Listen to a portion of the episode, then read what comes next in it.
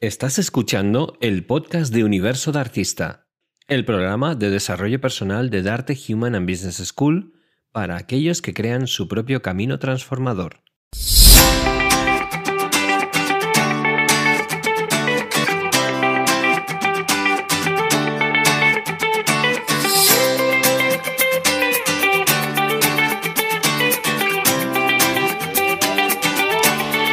Y esto es Universo de Artista. Hola Patricia, ¿cómo estás? Muy bien, muy bien. Ya, segundo programa. Segundo ¿eh? programa, un programa hecho con amor desde Darte Formación y llevado y gestionado con, con mucho arte, con mucho arte, por supuesto que sí, por Patricia y por... Enrique Jurado. Y además hoy tenemos otra tercera protagonista Mm, hoy en nos este hemos nuevo traído, programa. sí, hoy nos hemos traído a, a Nuria. Y aquí está con nosotros. Si quieres decir tu apellido para que quede constancia. Hola Nuria, bienvenida. Hola a todos, bienvenidos. Y yo soy Nuria Pérez Muy bien.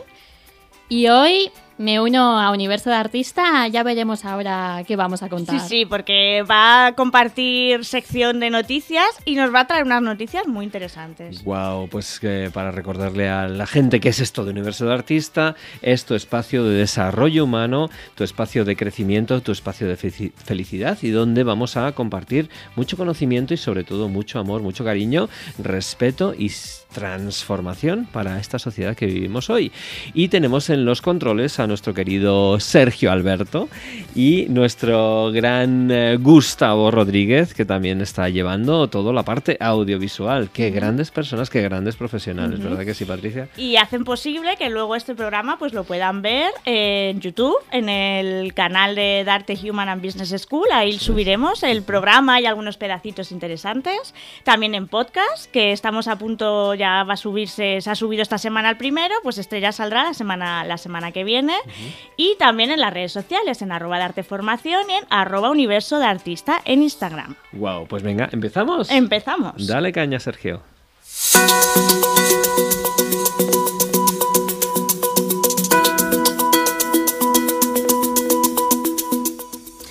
Pues aquí estamos, otro día más con Darte News, nuestra sección de noticias. Eh, las noticias que no vas a escuchar en, el telediario normalmente son las que interesan a la gente preocupada por el desarrollo humano y personal. Y vamos a empezar con una noticia que, nos incumbe directamente a la Escuela de Human and Business School porque hace una semanita estabas estrenando la edición 16 del máster propio en coaching profesional que, que tenemos en la escuela y que es, a ver, ya no es que lo digamos nosotros, es que es uno, si no el mejor máster de coaching profesional que existe en el mercado. Hombre, claro, la palabra mejor o peor, Sí, eh, eso es algo muy subjetivo, ¿no? Depende de los gustos, claro que sí. Lo que sí está claro, y además eso es un hecho irrebatible, somos los más completos. Es decir, tenemos eh, 1500 horas, es un máster de verdad, porque hoy en día se llama máster a cualquier cosa y no vale, no vale. Nosotros no. cumplimos eh, el plan Bolonia y son esas 1500 horas. De hecho, nuestro máster está certificado, bueno, certificado, está aprobado y es un- el máster propio de la Universidad Politécnica de Cartagena, de aquí de España. Y además tiene otras seis titulaciones más, ¿eh? O sea, que estamos hablando de algo potente y de, en cuanto a contenido, pues mira, tenemos contenido desde lo que es eh, para formar a coaching personal, coaching profesional, coaching de equipos, coaching de grupos, coaching ejecutivo, sistémico, es decir, cubrimos prácticamente todo y es un máster, repito, de un año donde la persona sale, sale ya para trabajar. Y es lo que, lo que comentaba, que ya estamos en la 16, que no sé si lo voy a decir bien, 16 edición, y así no me lío, porque Perfecto, 16 me suena muy raro. 16 edición, es. lo que significa que, que si hay 16 ediciones es porque la gente sigue demandándolo. Además, la- en el último año creo que las plazas eh, han, han duplicado casi para poder acceder. Sí, sí, Entonces parece, pues a ver, que, que ya no es que lo digamos nosotros, es que la demanda eh, aumenta porque eh, por el boca a boca mucho va, va gustando, va gustando y la gente nos pregunta. Sí, porque el- hoy en día y más que nunca se necesitan coaches profesionales y esto ahí es donde pongo la, el- el- la intensidad ¿no? en profesional porque es verdad que hay mucho coach, pero la profesionalidad en ese sentido, que significa no solamente horas de vuelo, sino también una buena formación de base y además un trabajo personal diario. Y eso es lo que nosotros eh, exigimos a nuestros alumnos en el día a día que se trabajen, es decir, que, que no solamente se quede en las clases, sino que durante un año haya una revolución, una transformación, un, un salto cuántico en lo que es el desarrollo humano de la persona. Y eso convierte a las personas en verdaderos agentes de cambio y que todo esto haga que estemos transformando de verdad a la sociedad. O sea, que digamos, para que la gente lo tenga claro, porque es algo que yo creo que preguntan mucho, cuando se termina este máster, ¿puedes decir que eres un coach profesional? Así es, eh, además con todas las de la ley, teniendo además un mínimo, que exigimos un mínimo de 40 sesiones. Y, evidentemente eso te hace que, ya puedas salir ahí fuera a hacer coaching con cualquier persona. Evidentemente luego tu profesionalidad se irá desarrollando mucho más en la medida que lo vayas practicando, evidentemente. Pero para eso también está la escuela, para hacer ese seguimiento y ayudar a que las personas que quieran se puedan convertir en verdaderos coaches profesionales disfrutando de lo que de alguna forma se, se diría lo que es el propósito de vida. Y eso da mucha paz, mucha ilusión y las personas que vienen aquí a este programa de invitados están cumpliendo Sí, y una curiosidad que quería destacar ya para terminar un poco la noticia es que todos los profesores y tutores del máster son coaches. Es que es importante, es, como si vas a, yo qué sé, eh, quieres aprender fontanería y lo que tienes son dentistas dándote clase de fontanería. Dices, bueno, mm, ¿qué tiene que ver esto? ¿no? Y eso es lo que desafortunadamente observamos en muchas de las ofertas que hay en el mercado. Mm. Algunos sitios donde realmente los profesores ni siquiera son coaches, son pues, filósofos, son psicólogos, son orientadores, pero no son coaches profesionales, no ejercen de coaches. ¿no? Entonces, para nosotros que la, la, parte práctica es fundamental en este... En estos momentos del coaching, donde todavía somos una profesión muy joven, ten en cuenta que apenas tenemos 30 años de vida, de profesión, eh, aquí es muy, muy importante que la gente que te enseñe coaching sean coaches. Y nosotros tenemos la suerte de decir que todos nuestros profesores son coaches, coaches reputados, coaches con éxito y que viven de ello.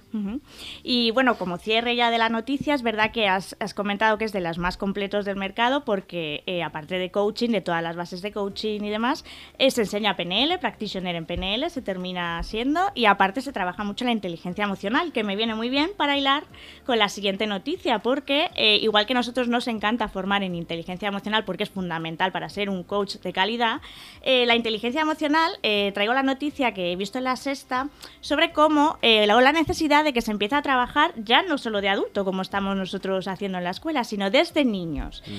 aprovechando el día 24 de enero, que fue el día de la educación, pues he encontrado esta noticia súper interesante que quería traer para que hablamos de ella, porque hablan de, cómo eh, está el mercado, o sea, el mercado, no, perdón, de cómo está la situación actual en la educación española sobre la educación emocional en, en las aulas.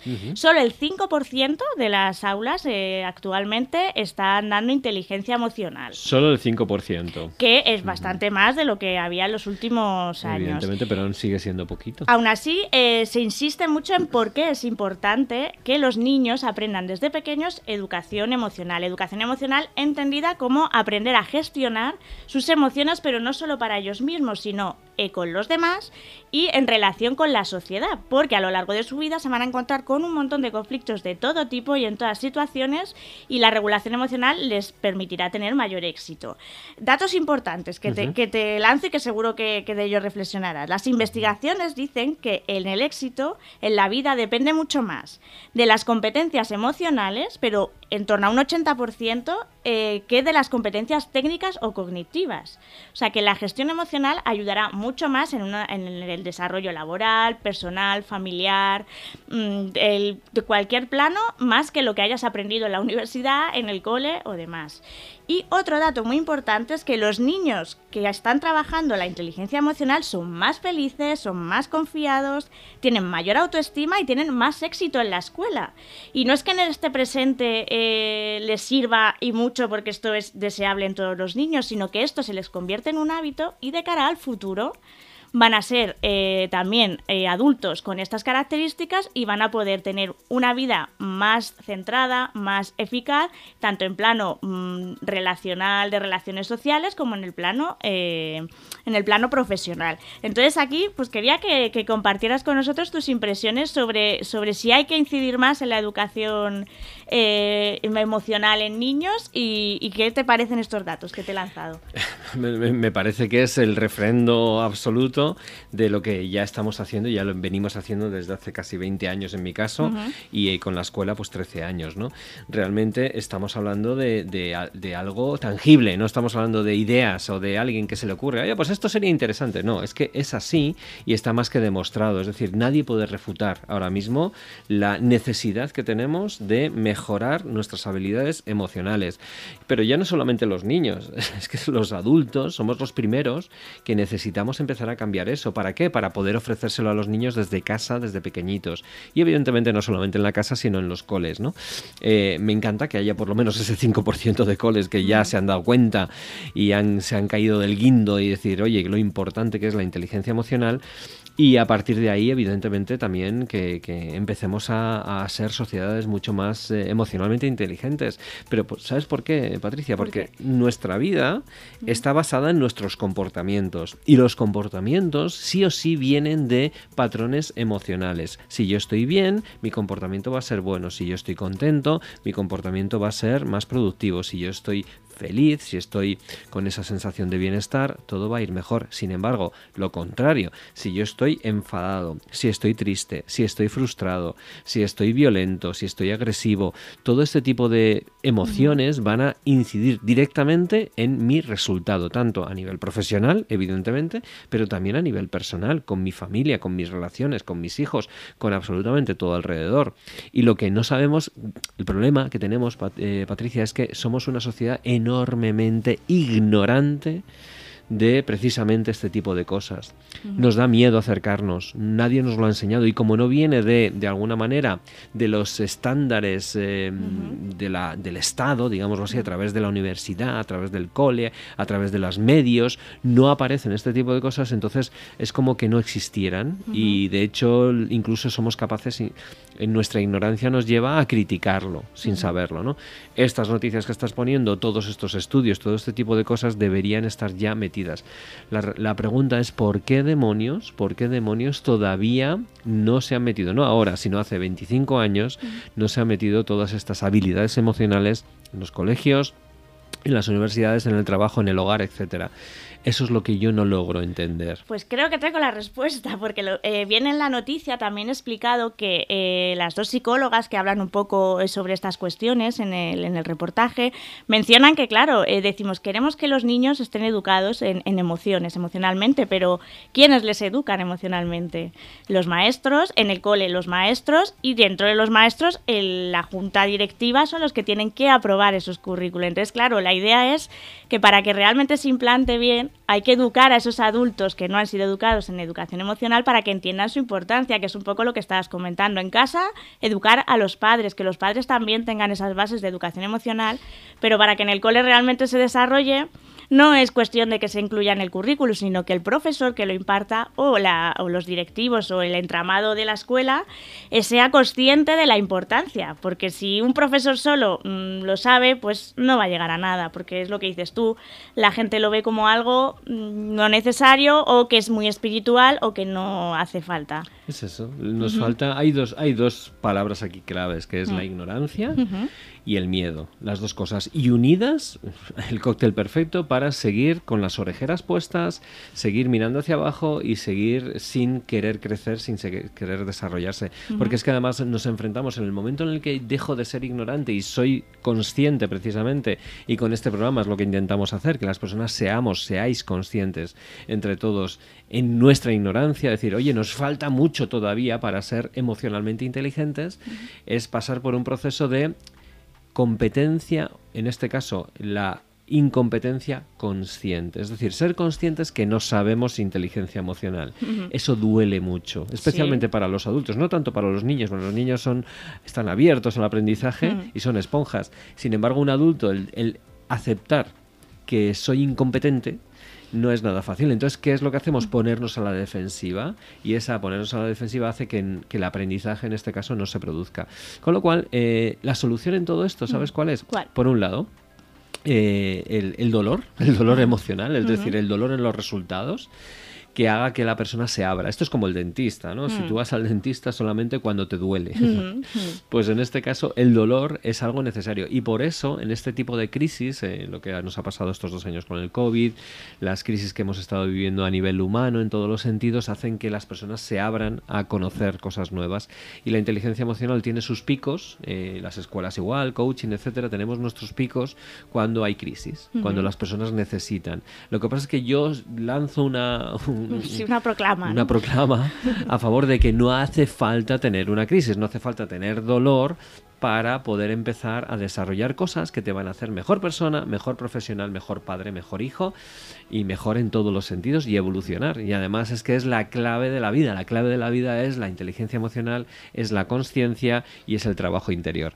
Y aquí por eso estamos haciendo este programa, porque es nuestro propósito el poder hacer que las personas empiecen a trabajarse todo este tipo de cosas, ya sea mmm, leyendo el libro de un gran autor, luego tendremos a Curro Cañete que nos va a estar hablando de, de, de su libro, ya sea eh, haciendo paseos, ya sea meditando, ya sea de muchas maneras se puede hacer este viaje y este desarrollo a la inteligencia emocional. Pero repito, aquí la clave es que empecemos nosotros mismos para que nuestros hijos y las siguientes generaciones tengan todo este conocimiento y evolucionen como sociedad. Claro, pues yo creo que nuestra, nuestra compañera Nuria Pérez, eh, a lo mejor no sé si lo que nos trae tiene mucho que ver con la inteligencia o para seguir educándonos emocionalmente eh, y en nuestra conciencia. A ver, cuéntanos un poco, Nuria, qué nos sí, traes tú. Pues algo que decía Enrique que va totalmente en línea.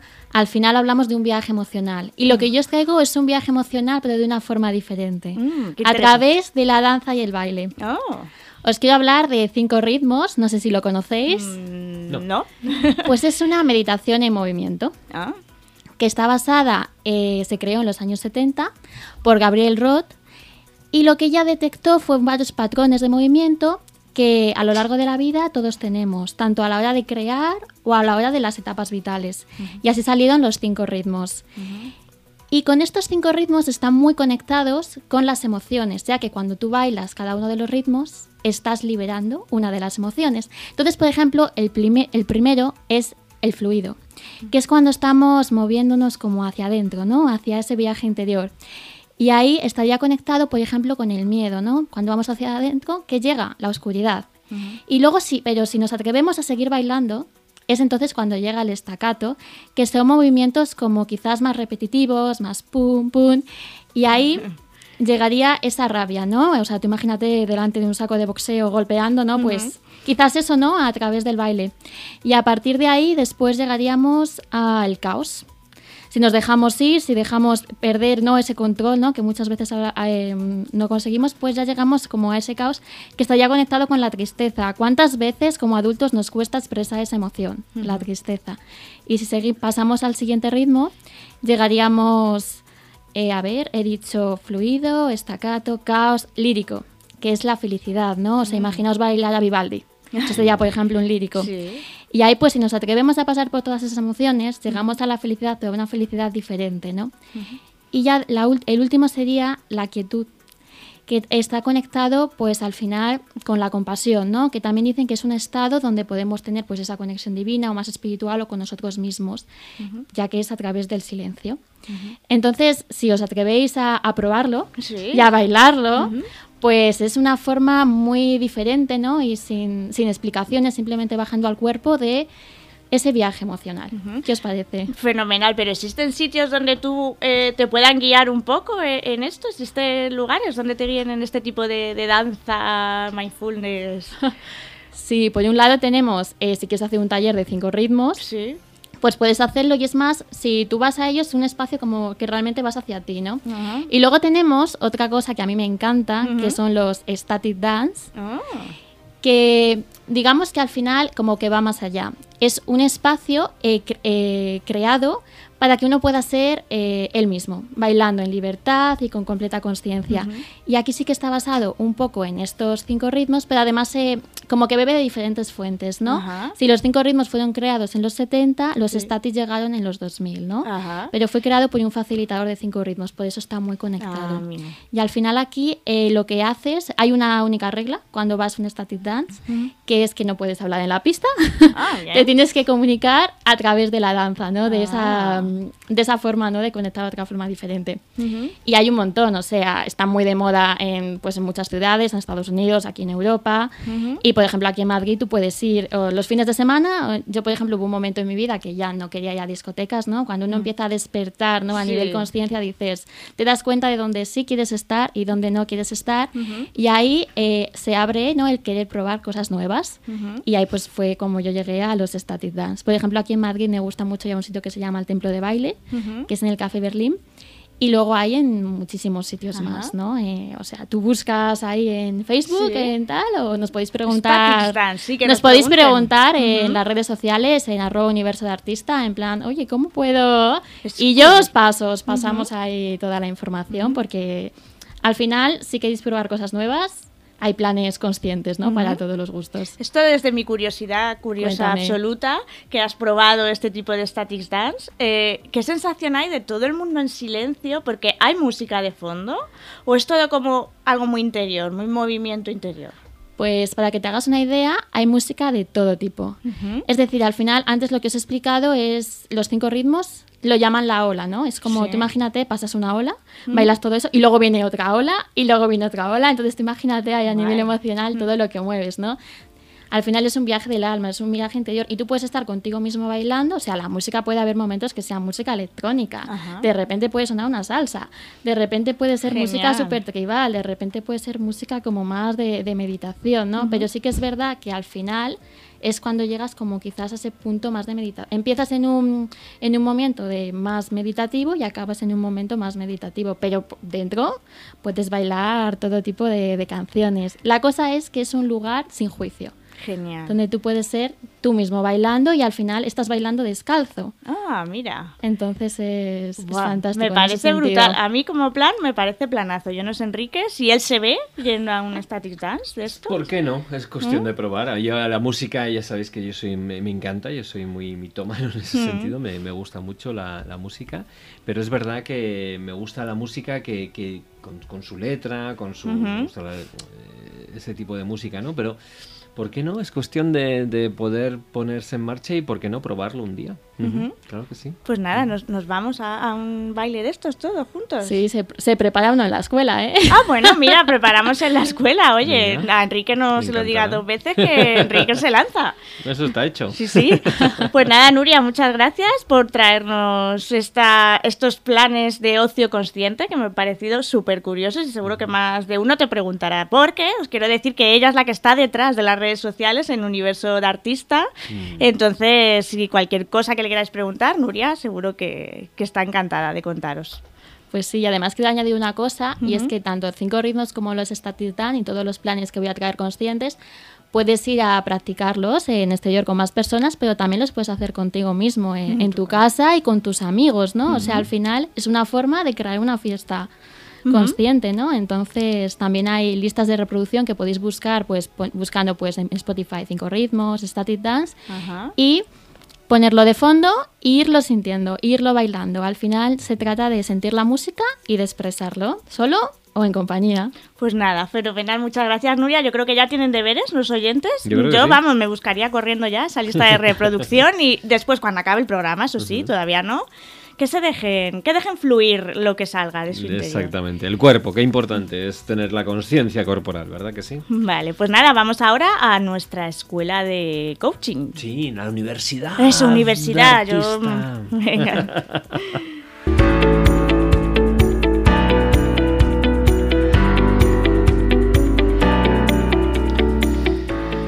Bueno, pues entramos en la nueva sección. Esta sección maravillosa que se llama. Universidad de coaching. Ahí estamos. A veces nos liamos porque estamos entre universo, universidad. Sí, universidad.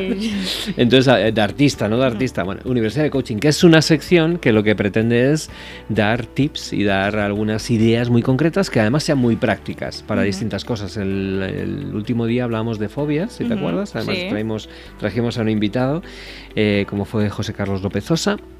Eh, y hoy vamos a hablar de la ansiedad. Mm, la ansiedad que, mm, que, por desgracia, ¿no? por así decirlo, está muy presente en nuestra sociedad hoy en día, con lo que supongo que es un tema que a nuestros oyentes eh, les va a interesar mucho, porque no solo vamos a hablar de, la ansiedad como tal, sino sobre todo eh, Enrique nos, nos va a dar pautas o consejos para poder sobrellevarla, para poder lidiar con ella, porque, porque es difícil, porque es complicado.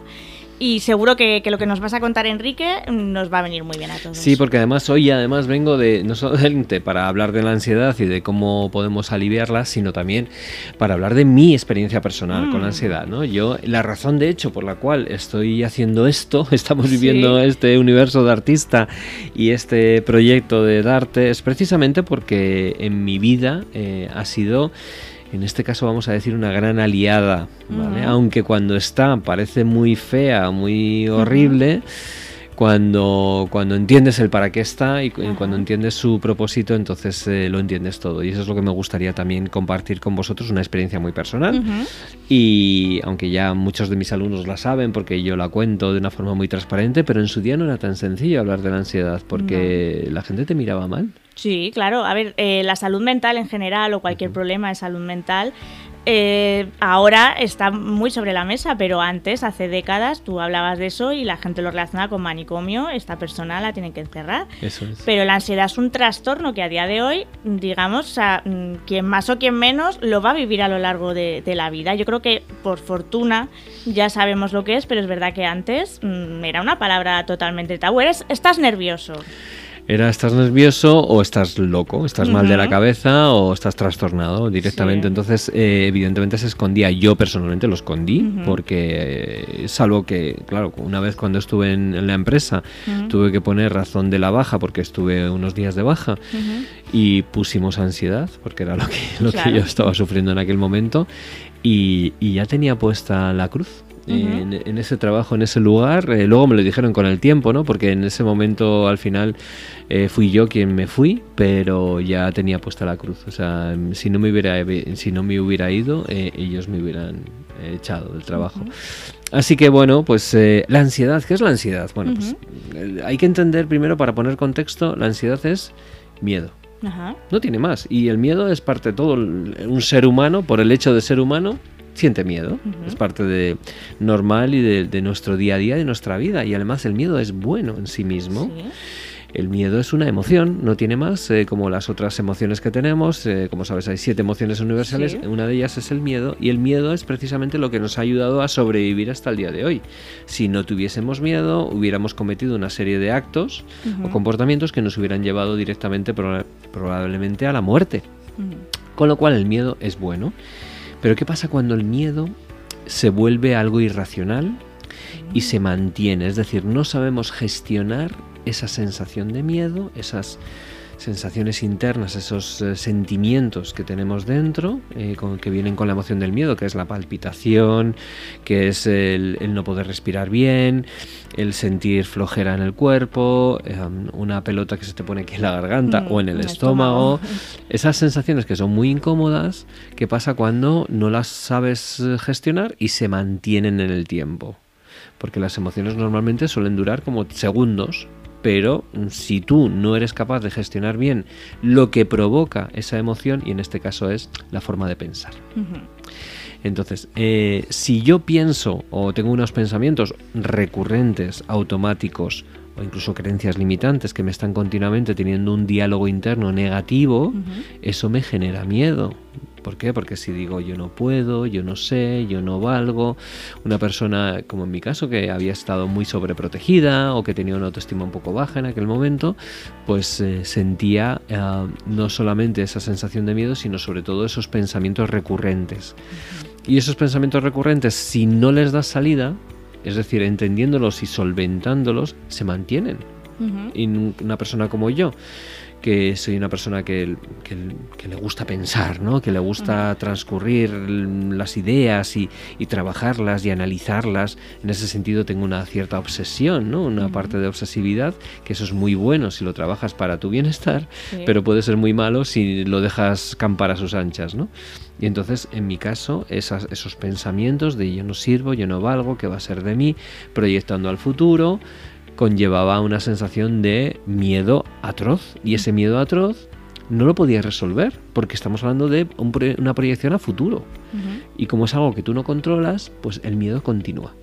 Y continúa una y otra vez, día tras día. Y cada vez esos pensamientos, como no se resuelven, se van incrementando. Con lo cual pasas de ser, de tener una emoción, a un estado emocional. Ese estado emocional es un estado emocional de desazón, de inquietud. ¿Por qué? Por estos pensamientos que cada vez van a más. Es como echar gasolina. O sea, cada pensamiento estoy echando medio litro de gasolina al fuego. Como evidentemente esos pensamientos yo no los trabajaba porque no sabía cómo trabajarlos, pues ahí estaban y, continuaba ese fuego. La sensación era de estar mal, esa sensación incluso echaba más leña al fuego. Yo me sentía mal, me sentía inquieto, lo ves, es que no puedo, es que no sé, y todo eso se convierte en una bola. Es un bucle, sí. Es un bucle, es una especie de bola continuada que al final conlleva que esa, esa sensación, ese estado emocional se convierte en un rasgo emocional. Y entonces soy una persona inquieta con una sensación continua de inquietud, de miedo, una persona miedosa. Y esa, eso ya, como es un rasgo emocional, empieza a ser parte de tu identidad. Ya no solamente, no estamos hablando de un comportamiento, no estamos hablando de pensamientos, no estamos hablando de emociones, estamos hablando ya de identidad. Y ahí es cuando ya el siguiente paso, si mantienes todo, si no rompes todo este círculo, se termina convirtiendo en un trastorno emocional. Ajá. ¿Y en qué momento eh, te das cuenta ya de que es ese trastorno mental en tu caso y dices, hasta aquí he llegado porque no puedo seguir así? Pues mira, en mi caso además fue, fue muy fuerte todo este proceso porque no fue así como paulatino, si uno mm. hubo, hubo como pequeñas bombas que mm. ocurrieron durante el proceso. ¿no? En mi caso es verdad que yo mm, con todo este proceso que estoy diciendo de ser una persona como más neurótica, obsesiva, pensar mucho las cosas, que repito, eso me ayuda a poder sacar proyectos muy bonitos y desarrollarlos y llegar hasta el final y cubrir todos los easy, eh, todos los que, qué pasaría así y buscar esa, esa, perfección en las cosas y eso es algo muy bueno. Si, si, lo dejas llevar, mm, si no lo gestionas, puede llevarte a una situación muy dura. Y en mi caso, pues estaba puesta, digámoslo así, esa, esa, mm, esa base, eh, esa base sólida. ¿Y qué ocurrió? Pues que de repente Em, en, mi trabajo, una persona em, estaba mirando la ventana, dice, ay que se va a tirar, ay que se va a tirar. Y el ay que se va a tirar, de repente ah, estoy yo cerquita, observo y veo una persona que está a lo alto del edificio de enfrente, o sea, sería como 10 pisos, 12 pisos, y lo que hace es tirarse. Y tú lo ves. Y yo veo eso y además escucho el sonido, empiezo a ver toda la sangre como empieza a Claro, la persona se había matado, evidentemente, un suicidio en toda regla. Bueno, pues el, haber visto eso en mí produce de repente una sensación de wow, un, trauma. Un, trauma de decir, ostras, estoy viendo esto, es la primera vez, esto no es una película, es la realidad. Y entonces la sensación de ataque de pánico horroroso, ¿no? ¿Qué, es un ataque de pánico? Pues cuando de repente no puedes respirar, sientes que intentas respirar y no puedes. Sientes que te vas a morir, lo Sientes que te vas a morir, exactamente. Esa sensación de, nebulosa, que vas a perder la conciencia.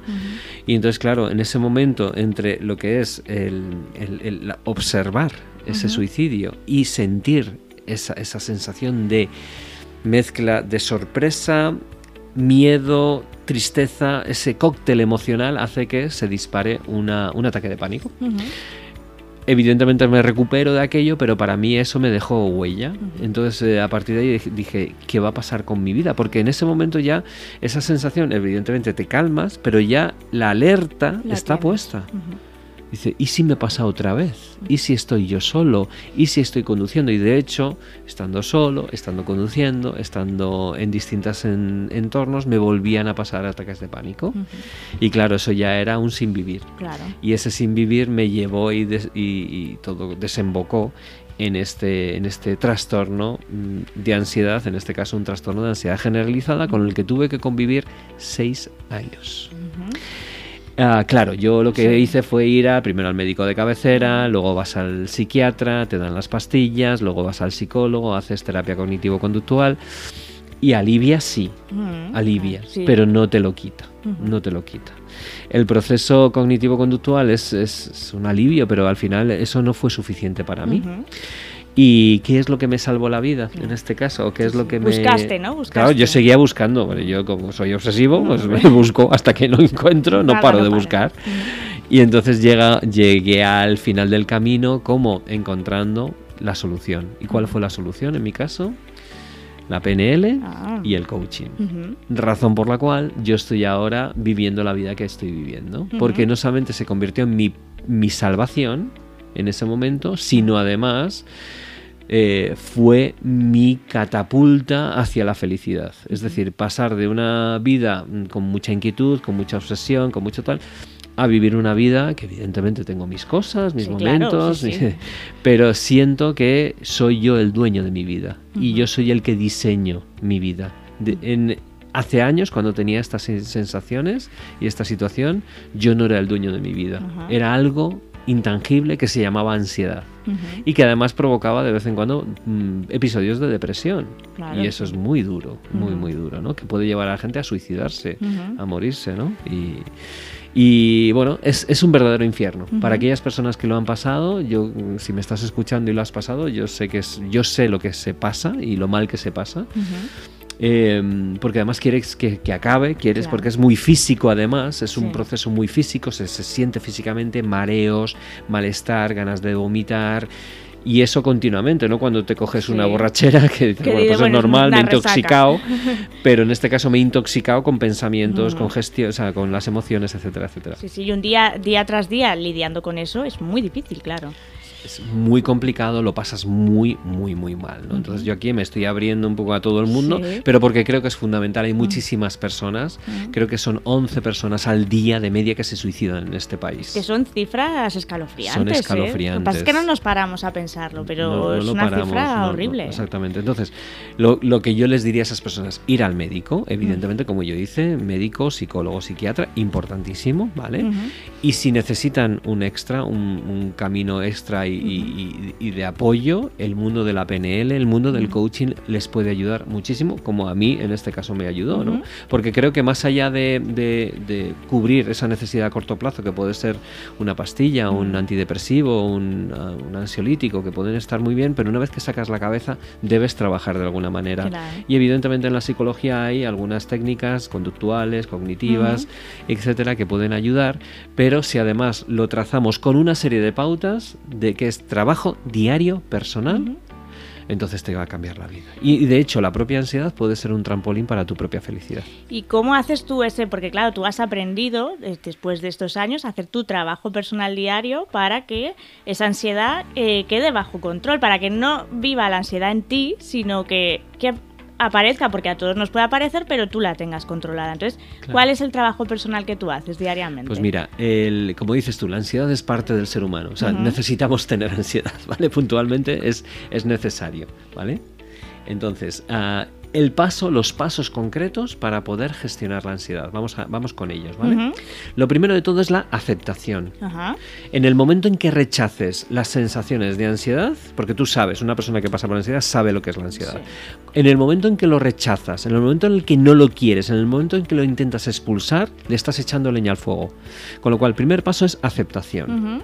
Y una vez que tienes esa aceptación, a partir de ahí es observar Mm, internamente cómo está tu cuerpo y poner todo el foco en tu respiración. ¿Vale? Entonces empiezas a respirar, aceptar, foco en tu cuerpo y empiezas a respirar. Permites que la ansiedad esté ahí porque además em, tiene un mensaje que darte. un mensaje, que a lo mejor ese mensaje no es tan obvio en ese momento, pero tiene un mensaje. Y eso básicamente está centrado en qué?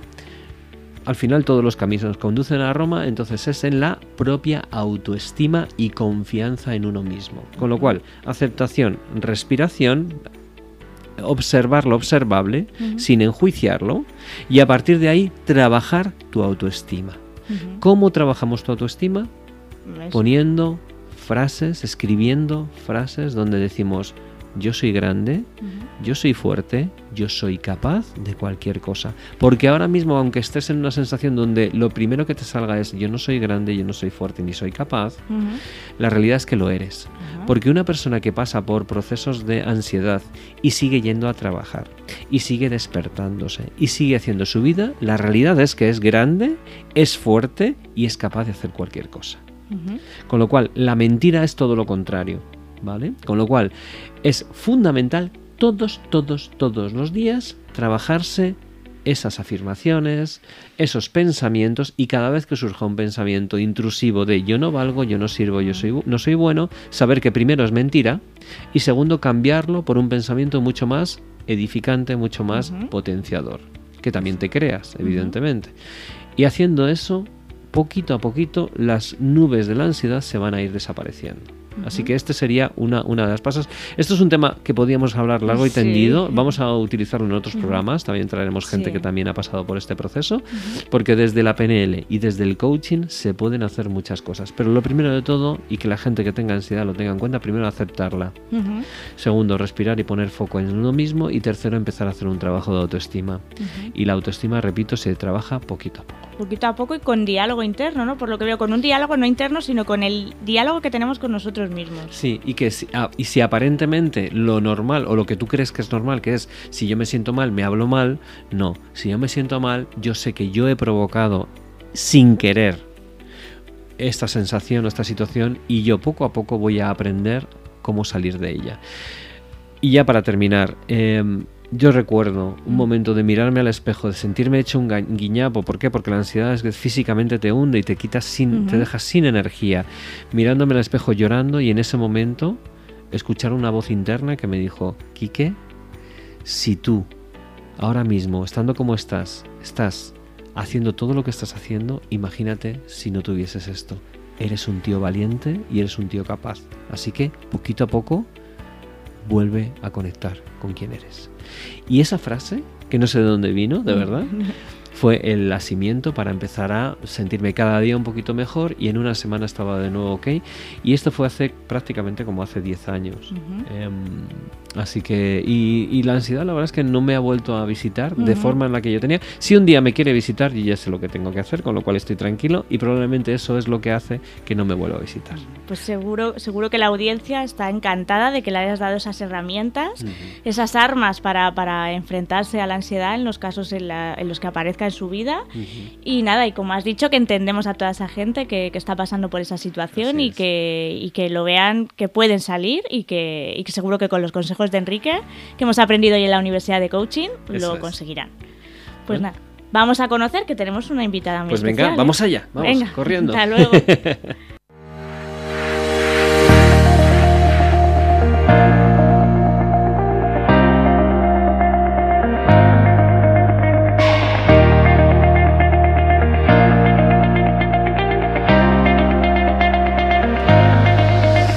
Bueno, pues entramos en nuestra sección que se llama en inglés Hall of Fame. ¿Qué significa esto de Hall of Fame, Patricia? Pues eh, digamos que es el espacio de la fama, el Hall de la fama.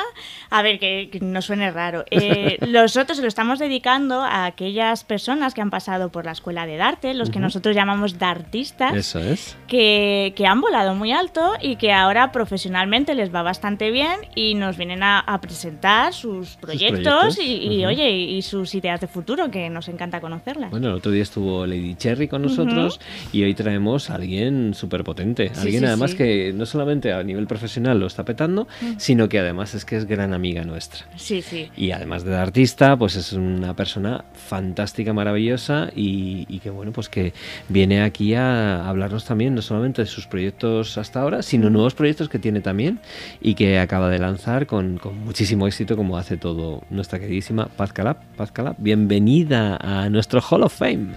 Muchas gracias, estoy feliz de estar aquí con vosotros y súper honrada por este momento tan mágico y maravilloso que vamos a pasar juntos. Los honrados nosotros, claro, eso siempre. Claro, que sí. Em, oye, eh, cuéntanos, Paz, porque habrá gente que te conozca, pero muchas personas que no, y ya sabes que además con nuestro nuevo universo de artista, que es la continuación, la evolución de Gente Brillante, pues eh, estamos llegando a muchísimos más medios, estamos lanzando todo esto a través de Instagram, a través de YouTube, todas las distintas redes sociales, eh, podcast que también tenemos, que nos están escuchando también en distintos distintos tipos de co-podcast. ¿Quién es Paz Calab? Pues Paz Calab es la alumna de Quique Jurado. Qué bonito. Bueno, para, empezar, para empezar muy bien. Para empezar bien. Además de eso, es un ser humano que está aprendiendo a vivir, está conociendo de qué va esto de la vida, con sus pérdidas, sus ganancias, eh, sus éxitos, sus fracasos y todo, todo entre comillas porque realmente todo está bien y todo es perfecto, porque todo forma parte de la historia de mi vida. Y, bueno, pues un mamífero que está en ese aprendizaje también compartiendo y acompañando a otras personas a poder disfrutar más de sus vidas, porque de eso se trata. Porque si estamos aquí en este mundo material, en este mundo de las formas, primero que no es casual. Hemos venido aquí mm, con una intención y luego que estamos para hacer algo, ¿no? Y, ese hacer algo siempre es lo mismo. Cuando las personas preguntan, es que no sé cuál es el propósito de vida, no sé, no sé, claro que lo sabes, es mejorar tu mundo y hacer de este mundo un lugar mejor. Ahora la forma, pues la que más te guste, la que más te divierta, la que más te convenza a nivel corazón, porque la mente está muy confundida y nos dice lo que hemos de hacer, lo que tenemos que hacer, lo que debemos hacer. Sin embargo, el corazón sabe, el corazón es una mente que tiene 40.000 eh, neuronas eh, independientes y que piensa por sí mismo. Entonces, eso, eso, eso, si se puede decir, eso soy yo, simplemente yo soy y aquí estoy aprendiendo. ¿Y cuál es tu propósito de vida? Porque has dicho que, que ayudas a la gente a focalizarlo, a verlo, pero Calab tiene claro su propósito de vida.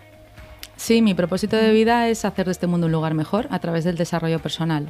Por eso estoy constantemente aprendiendo, eh, recibiendo información, formándome, haciendo lo mío, reciclándome, renovándome, renaciendo, muriendo y volviendo a nacer para acompañar a otras personas en sus procesos de renacimiento y de compromiso con sus vidas, con ellos mismos y con las vidas de los demás, porque al fin y al cabo todos hemos de mejorar este mundo. Un, cocinero mejora eh, el mundo de los demás dándoles de comer rico, nutritivo.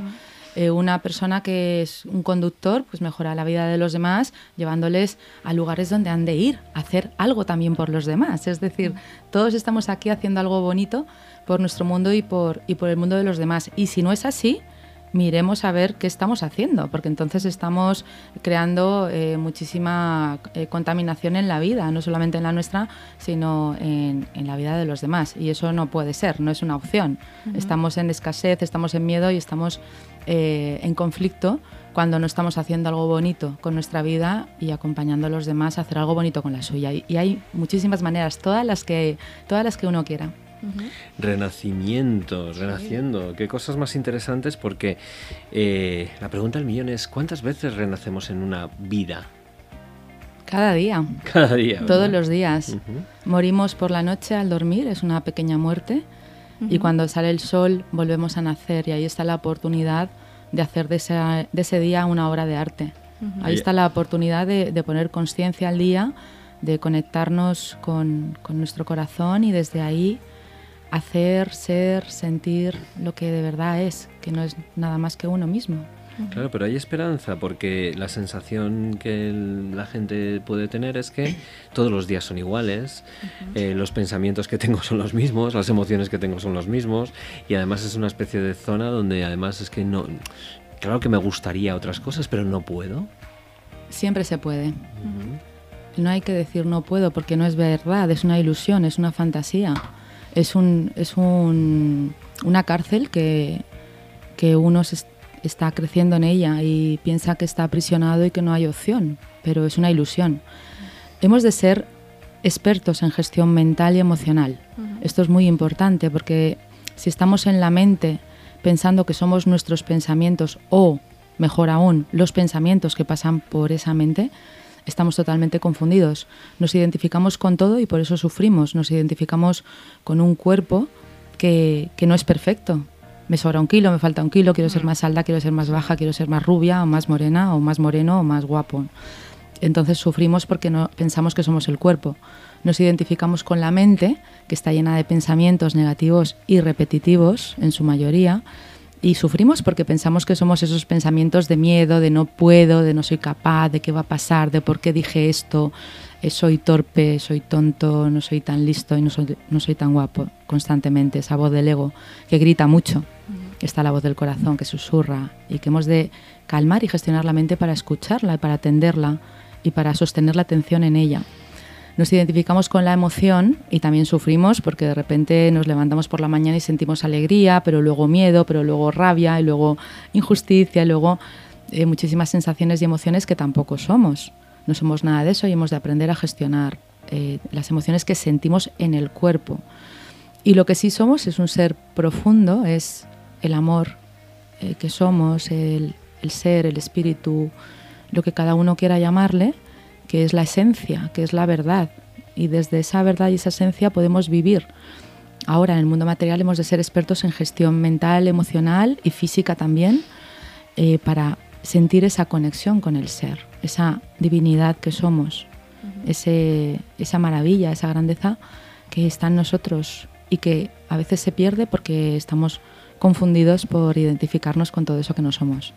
O sea, digamos que vivimos en un caos constante y puede ser que el método Quiero Paz, que, es un método que, te ha acompañado prácticamente desde que nació la nueva paz, por así decirlo, eh, es un poco para poner, para, para, decirle a la gente, ¿quieres paz? Yo te la doy. Porque es verdad que es un caos todo lo que has estado contando, pensamientos, sentimientos, emociones, mm, e intentar llegar a, descubrirse uno mismo eh, con todo lo que hay alrededor, es, es un caos. Entonces, es un caos o es una bendición según lo que abraces, porque el pensamiento es maravilloso, es creador, es mágico, tienes la capacidad de, crear, de imaginar, de sentir y de lanzar al campo cuántico un mensaje que se va a manifestar en el mundo material, con lo cual la mente bien gestionada es maravillosa, la emoción es maravillosa, es, es genial, ¿no? Sentir y sentir el amor y sentir la emoción, incluso sentir el miedo, sentir la rabia, ¿por qué no? Es maravilloso sentir.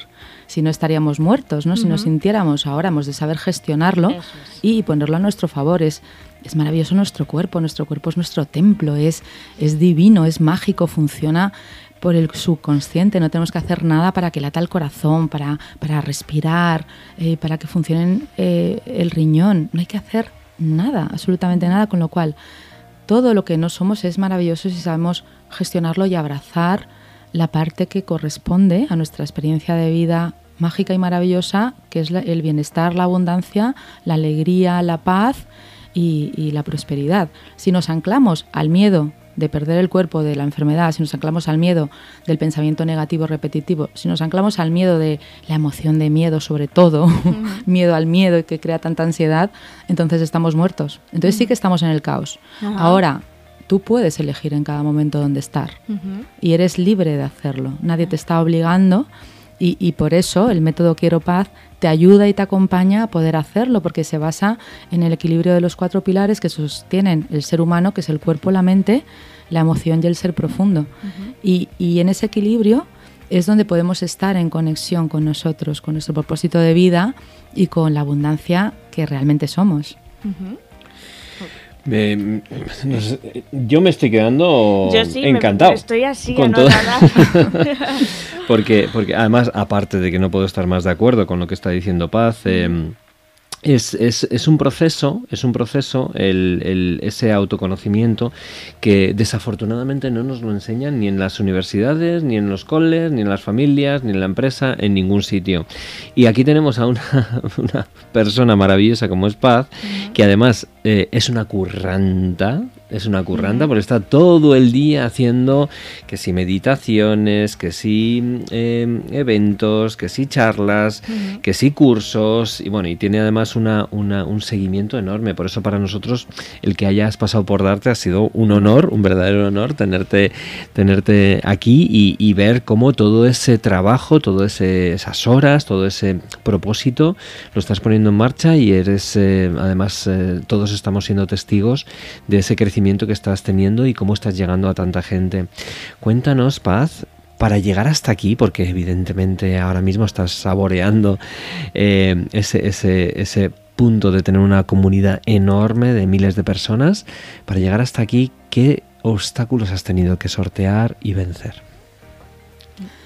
Pues ya sabemos que la vida es un camino de retos. A mí me gusta más llamarle retos que obstáculos. Eh, soy una persona que me motiva el reto. Y, justo cuando estabas hablando de esto, antes de la pregunta, me estaba viniendo a la cabeza mi amiga Sara, que, la, que nos conocemos desde los ocho años, que he estado este fin de semana con ella, y me dice, tú no estás trabajando, tú estás jugando. Mm. Interesante. Y es verdad, ¿no? Al final cuando, cuando te conectas con tu propósito de vida, dejas de trabajar y empiezas a jugar, empiezas a ver pues que de repente hay algo que, que no está colocado en su lugar y tienes que pedir ayuda a alguien, eh, necesitas más recursos económicos o, necesitas más recursos humanos o de repente no tienes una habilidad y, la adquieres y, bueno, pues estás ahí en ese juego de ver Em, qué es lo que necesitas para dar el siguiente paso y cómo disfrutar de cada momento, que eso es muy importante. Muchas veces el, emprendedor o el, empresario está sufriendo, está en escasez porque siempre eh, podemos estar ahí, es muy fácil, yo podría estar, ¿no? ¿Qué me falta? Eh, quiero ahora crecer el triple y ahora quiero más de esto, más ingresos, más em, recursos económicos, quiero hacer más cosas solidarias, más, más, más, y siempre estamos, podríamos estar en inconformismo, sin embargo, en este camino es maravilloso conectarnos a, que todo es un reto, todo es un reto, por supuesto que hay momentos de tocar fondo, de querer tirar la toalla, de dejarlo todo y volver a empezar eh, de otra manera. Sin embargo, cuando tienes tan claro, tan claro tu, tu propósito y lo sientes cada día, no hay nada ni nadie que te pueda separar de, de, ese lugar, de ese lugar donde, donde tú estás y has decidido estar. Y por mucho que se complique la cosa, es incluso yo a veces me río, digo, vaya, esto no me lo esperaba, ¿no? Qué bonito momento. ¿Cómo ha sucedido esto? Me da igual. Eh, ¿Para qué ha sucedido? No importa. Sé que es para mi crecimiento, sé que es para mi bien y para el bien de todas las personas. Y lo único que he de hacer es mirarlo con amor y ver qué necesito para, para seguir avanzando. Y a veces pues necesito ayuda de muchas personas, a veces lo puedo hacer sola, a veces eh, pues vamos a dejarlo en stand-by a ver qué pasa después y, y, así, así poquito a poco se va avanzando. Pero no solamente en un emprendimiento, ¿no? sino también en la pareja, en la relación con los hijos, en, en la salud. ¿no? No, no podemos tener todo perfecto y no podemos pensar que todo va a estar donde queremos en cada momento. Hemos de estar abiertos a la posibilidad de que en este momento haya un nuevo reto que superar y nos va a hacer que seamos más fuertes y, mucho, mucho más resistentes a lo que venga después. Y en este camino de, de, aprendizaje y de desarrollo y de emprendimiento, si te tuvieras que quedar con una cosa que has aprendido que digas, es que esto ha sido lo que más me ha valido, ¿cuál sería? ¿Tendrías una específica de que hayas aprendido en estos años de desarrollo personal? ¿Qué es, es la que más... Mm. Una o dos, tampoco que, que es, muy difícil.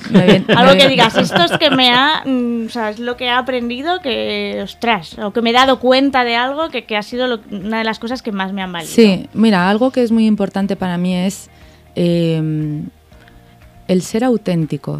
Es decir, cuando, cuando nos permitimos ser auténticos y ya no queremos disimular, ya no estamos midiéndonos, ya no queremos quedar bien, ya no somos políticamente correctos incluso en un momento determinado porque nos permitimos expresarnos o nos permitimos em, dar nuestra opinión o, hacer cosas novedosas o distintas, em, ahí ya es cuando, cuando estás a gusto. ¿No? Entonces, despertar la autenticidad requiere de un camino intenso de autoconocimiento y desarrollo personal y despertar de la conciencia, porque eh, mm, nos da vergüenza ser nosotros mismos. Mucho. Claro, entonces, ¿qué van a pensar de mí? ¿Me van a criticar? ¿Me van a juzgar? Eh, ¿No soy suficientemente inteligente porque he dicho una tontería y porque... ¿Qué más da si nadie se está fijando en ti? nadie, nadie te está haciendo tanto caso ni eres tan importante como para que la gente esté tan pendiente de ti. Es que no es real, es esa voz del ego, ¿no? Cuando acallas la voz del ego y te conectas con la voz del corazón, la voz del corazón tan solo te dice, muy bien, bien, muy bien, sigue, adelante. Y sigue haciendo lo que lo estás haciendo genial.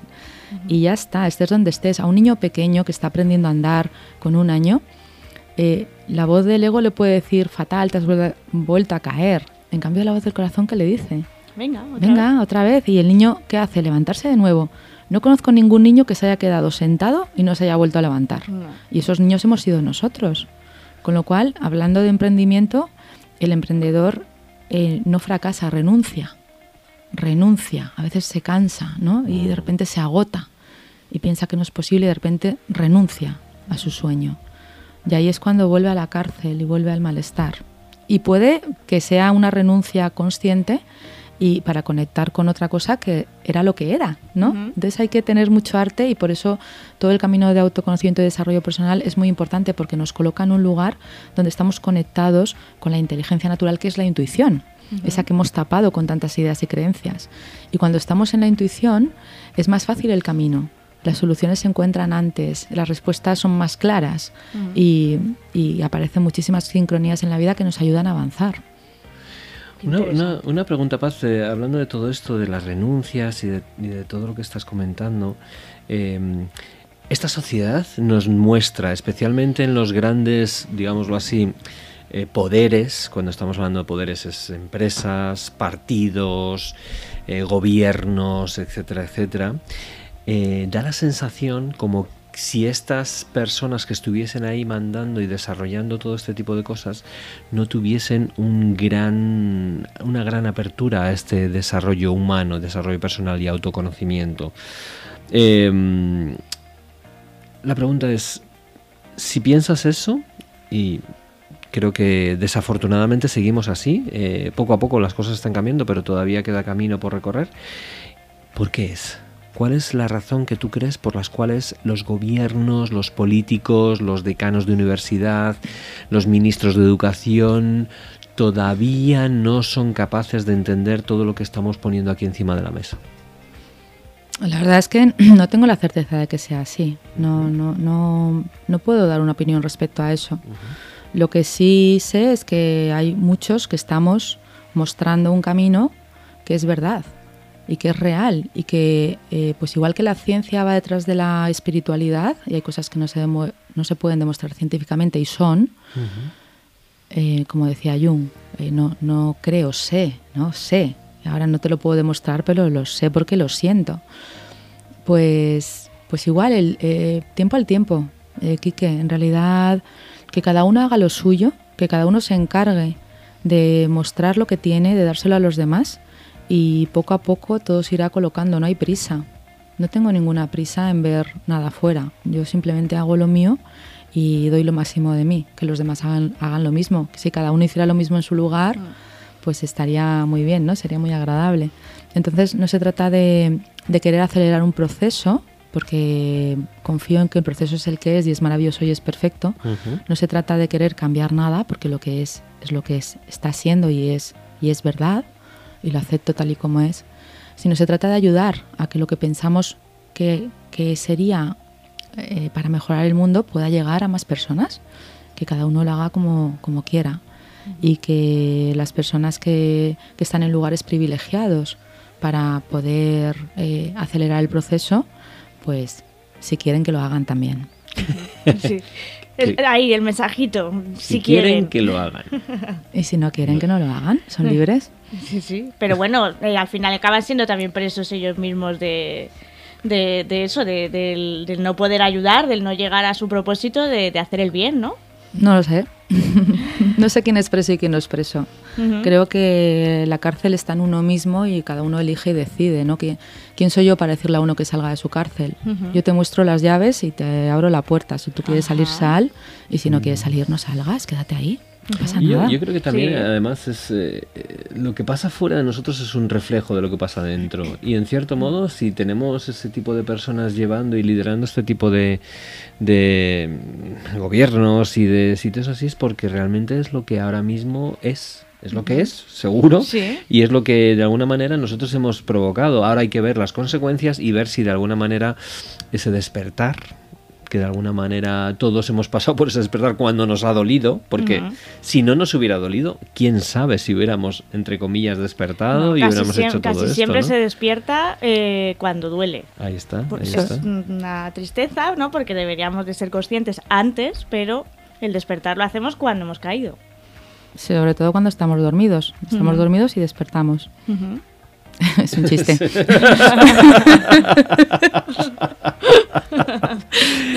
Totalmente. Bueno, vamos a, vamos a entrar a algo. Me encanta esta, esta conversación más, más intensa y, y- y profunda, ¿no? Pero vamos a también tocar cosas interesantes desde la superficie. Y esas cosas interesantes desde la superficie son los proyectos que Paz Que- eh, claro. tiene. Entonces, yo sé, Paz, que aparte de estar súper orgullosos de que hayas pasado por la escuela y que hayas dejado también tu impronta, ahora, ahora sigues pasando por la escuela ya más como colaboradora que otra cosa. Y, y por eso además te lo agradezco muchísimo. Siempre me estás diciendo que sí a todo, con lo cual de Gracias a ti, verdad eso no lo hace todo el mundo y te lo agradezco muchísimo. Em, dicho esto, tienes un nuevo proyecto que se llama Pazmanía. Cuéntanos en qué Sí. consiste. La niña bonita. La niña bonita Pazmanía ha nacido hace dos meses para hacer de este mundo un lugar mejor. Es una comunidad que se está creando, una comunidad enfocada a las mujeres.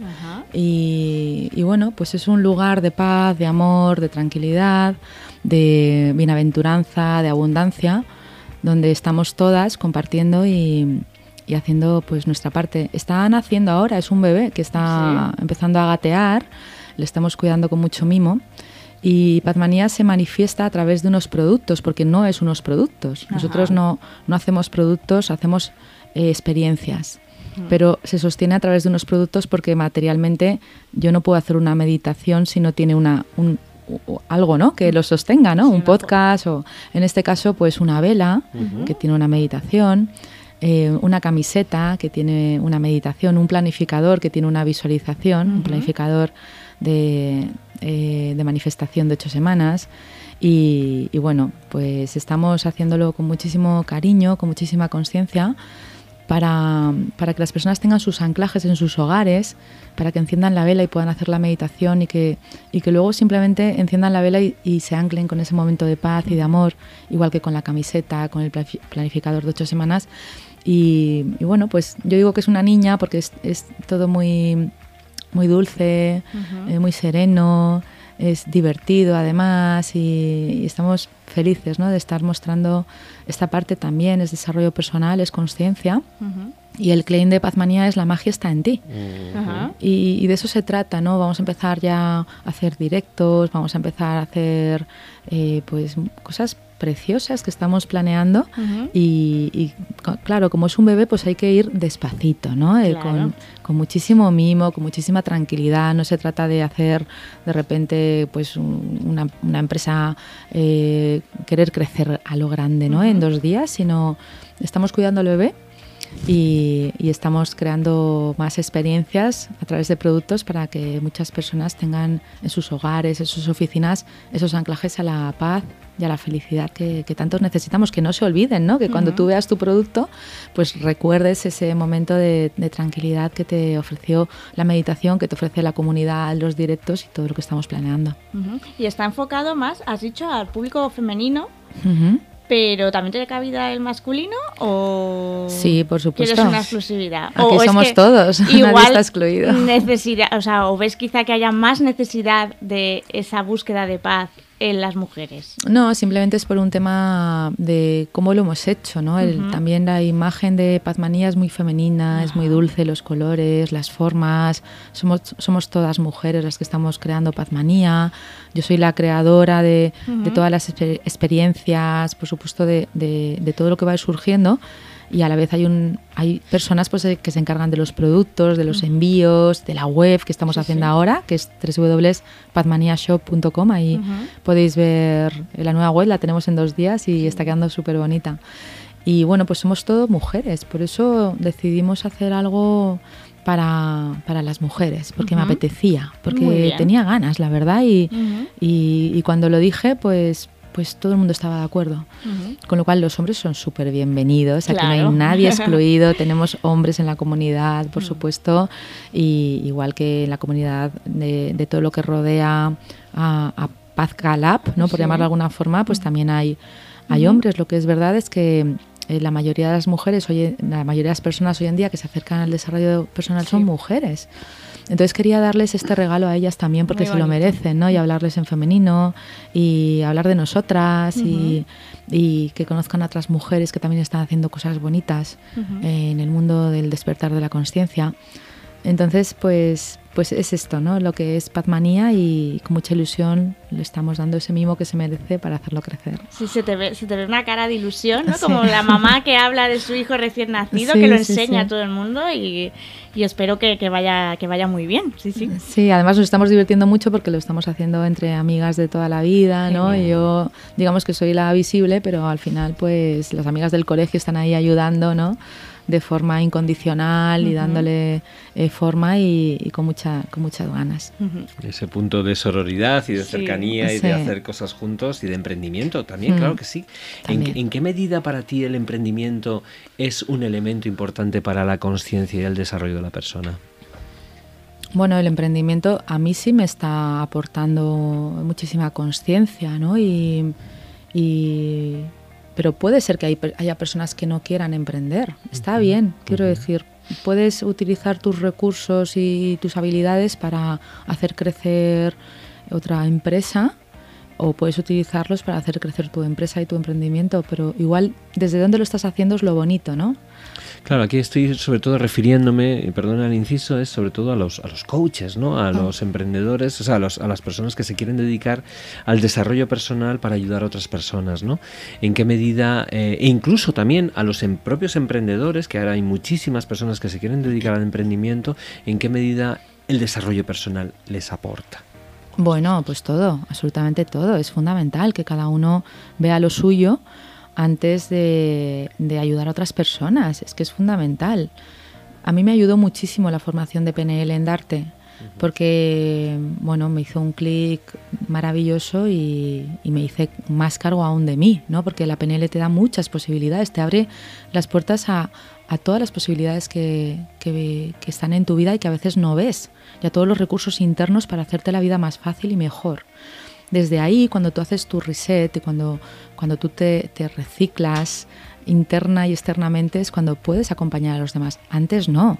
No, no puedes ser un coach que tenga miedo a vivir, no puedes ser un, coach o, un terapeuta que, que, que, no haya hecho lo suyo, porque es imposible, ¿no? Es como, como pretender ser médico y no haber hecho la carrera de medicina, ¿no? En mm. desarrollo personal nosotros hemos de estar al día en, en autoconocimiento y desarrollo personal en el nuestro para luego hacerlo, acompañar a los demás. Si yo no meditara todos los días, si yo no me hubiera formado en PNL, en coaching, en, mindfulness, en hipnosis, en todas las formaciones que he hecho, no podría acompañar y ayudar a otras personas. Entonces, primero la formación es fundamental. Ir a una buena escuela como Darte marca una diferencia. Y estar en manos de buenos profesionales es, es fundamental. No quieras eh, hacer un camino corto, hacer un curso de dos días para ser coach. Eso no, es verdad. Es que puedes hacer un curso de dos días para ver de qué va, para luego hacer un curso de una semana para seguir viendo de qué va, para luego formarte profundamente eh, para tener la experiencia y poder acompañar a los demás. Y cada paso es importante. Y empieza por el primero, empieza a, leerte un libro, a hacer un, o, empezar a ver directos de la escuela de arte, de quien te apetezca, y irás viendo si eso te está resonando o no. y, verás que te resuena porque eres un ser humano. a veces hay resistencias, ¿no? dices, Guau, esto no me apetece verlo ahora, em, me abre una herida o, uf, qué pesado, ¿no? Otra vez volver ahí cuando ya lo había superado. Si te duele es porque no está superado y, no está integrado en, en tu vida. Entonces, pues hay que hacer ese camino, por supuesto, y es importante hacerlo con personas que estén preparadas y formadas para acompañarte a ti, para luego tú acompañar a otras. Yo creo que la clave del éxito que tienes, que yo he visto que como digamos tu misión en, la web que tienes de, de Pazcalá, es que todo lo que eh, propones a tus clientes o a tu comunidad es eh, que has probado, lo has probado tú mismo, es lo que estás explicando, ¿no? Digamos que has hecho tu propio desarrollo personal para poder ayudar a otras personas. Es que es mm. clave, ¿no? Es clave, es fundamental y no solo he hecho, sino hago todos los días. Yo esta mañana he meditado, he hecho deportes, he tirado mi cuerpo, eh, estoy en ayuno, en ayunas porque decido gestionar de esta forma mi mente, mis emociones, mi cuerpo también. Son tantas cosas las que hemos de, integrar en nuestra vida, nuestro, nuestra vida diaria, para poder mantenernos en equilibrio que hemos de hacerlo nosotros los primeros. no, no, podemos ser un ejemplo negativo para los demás, hemos de predicar con el ejemplo y, cada vez más, no cada vez menos, ¿no? Eh, de forma distinta. Yo, yo, que soy atleta desde pequeña, pues ha habido un momento de mi vida que he competido, he hecho muchísimo de deporte, muchísimo. Hasta hice un Ironman que siempre comentamos eh, con Quique. Y ahora decido pues hacer el deporte desde otro lugar y sigo desarrollando de mis habilidades deportivas y sigo eh, teniendo esa conexión con el autoconocimiento a través del deporte de otra manera. Hay que ir cambiando también de técnica, ¿no? de estrategia, de forma, porque así nos convertimos en personas distintas. Si hacemos lo mismo de la misma manera, siempre seremos la misma persona. Si recibimos formaciones nuevas, hacemos deportes nuevos, em, conocemos a personas nuevas, entramos en comunidades nuevas, pues nos estaremos convirtiendo así jugando, casi sin darnos cuenta, en personas nuevas que, que estarán en otro lugar y cuando miremos para atrás nos daremos cuenta de esa evolución y esa transformación que nos permitirá seguir avanzando con alegría, con conciencia en nuestra vida y dibujar un futuro brillante, que, ese, que el, futuro también se dibuja con, con visualización para eso hay que estar en, ese reciclaje continuo y en esa conexión con el presente. Y desde aquí dibujar el futuro y volver al presente. Siempre estamos aquí. Claro, o sea, el dicho este de renovarse o morir, vamos, creo que, es de los que más acertados son, ¿no? Sí, sí, renovarnos o, morir, porque morimos por dentro, aunque parezca que estemos vivos, es una, apariencia, una apariencia no es real. Muchas personas viven, están están muertos, no viven con ilusión, viven siempre con, pesar. Bueno, ya no os cuento si encima están tomando pastillas, ¿no? Que están eh, haciendo que vivan dormidos, casi sin sentir, ¿no? Sin pena ni gloria. Em, y bueno, pues adictos a algo que les está sosteniendo sin vivir lo que es su vida con, con conciencia. Hemos de cambiar muchas cosas, hay mucho trabajo para hacer. Eso es, esas anestesias diarias que tenemos. Oye, Paz, eh, mm, estamos llegando ya al final de la entrevista. Ha sido un verdadero placer, eh, es un orgullo, un orgullo de artista tenerte eh, en, el mundo de artista también y, de verdad la magia está en ti. Creo que estás ayudando a muchísimas personas. El mundo mm, debe estar agradecido también a Paz, por existir. Y, de verdad que es un auténtico placer tenerte en este segundo programa de, la nueva temporada. En este caso con Universo de Artista. y, bueno, sigue manteniendo esa magia y sigue comunicándosela a las personas que tienes a tu alrededor. Seguimos juntos en el camino, si tú quieres, hasta cuando tú quieras. Encantada, Kike, y también darte las gracias a ti por haber creado Darte, que es una escuela que desde el principio tuvo esa confianza de ayudar a los demás, de formarnos a personas que luego nos íbamos a encargar de acompañar a otras personas.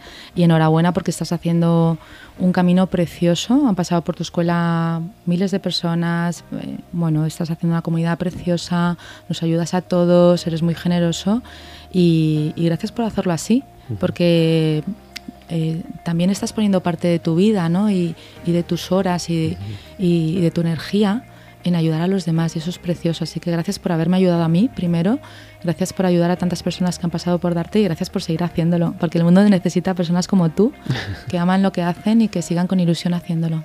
Gracias a todos los que pertenecéis a esta escuela. Gracias, gracias a ti. Y que tu bebé crezca sano y fuerte y, lo veamos correr y saltar mm, dentro de nada. Lo vais a ver, lo vais a ver. Está siendo bonito, divertido y, y muy, muy clarificador también para otras personas que están conectando con Pazmanía. Así que gracias a todos.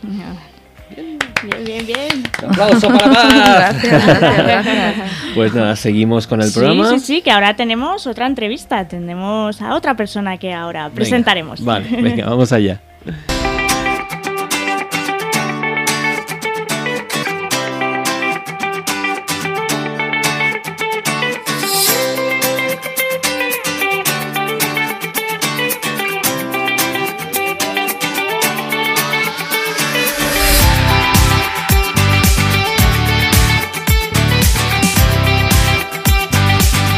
Bueno, bueno, bueno, Patricia, oye, estrenamos hoy una nueva sección, porque el otro día estuvimos, bueno, vamos a tener muchas secciones durante todo el tiempo, y esta sección que vamos a comenzar hoy, además la estrenamos con alguien muy potente. Sí, sí, Uno de los más potentes en España, ¿verdad? Sí, la verdad, Curro Cañete, ya, ya lanzo yo el nombre, que, ahora está él también de estreno con, su, con su nuevo libro, eh, No tengas miedo a nada, que ya creo que vas por la segunda edición, si no me equivoco, o sea que va la cosa súper bien porque hace nada que lo lanzaste. Y bueno, pues vamos a conocerle, vamos a conocer a una verdadera celebrity dentro del mundo del desarrollo personal y nosotros encantados. Bueno, Curro, Curro, Curro, oye, muchísimas gracias por venir, por hacer caso a nuestra llamada llamada y ya sabes que estamos aquí de estreno o de semiestreno. Este es el segundo programa que hacemos de Universo de Artista y, repito, ¿quién mejor para estar en esta sección Celebrities?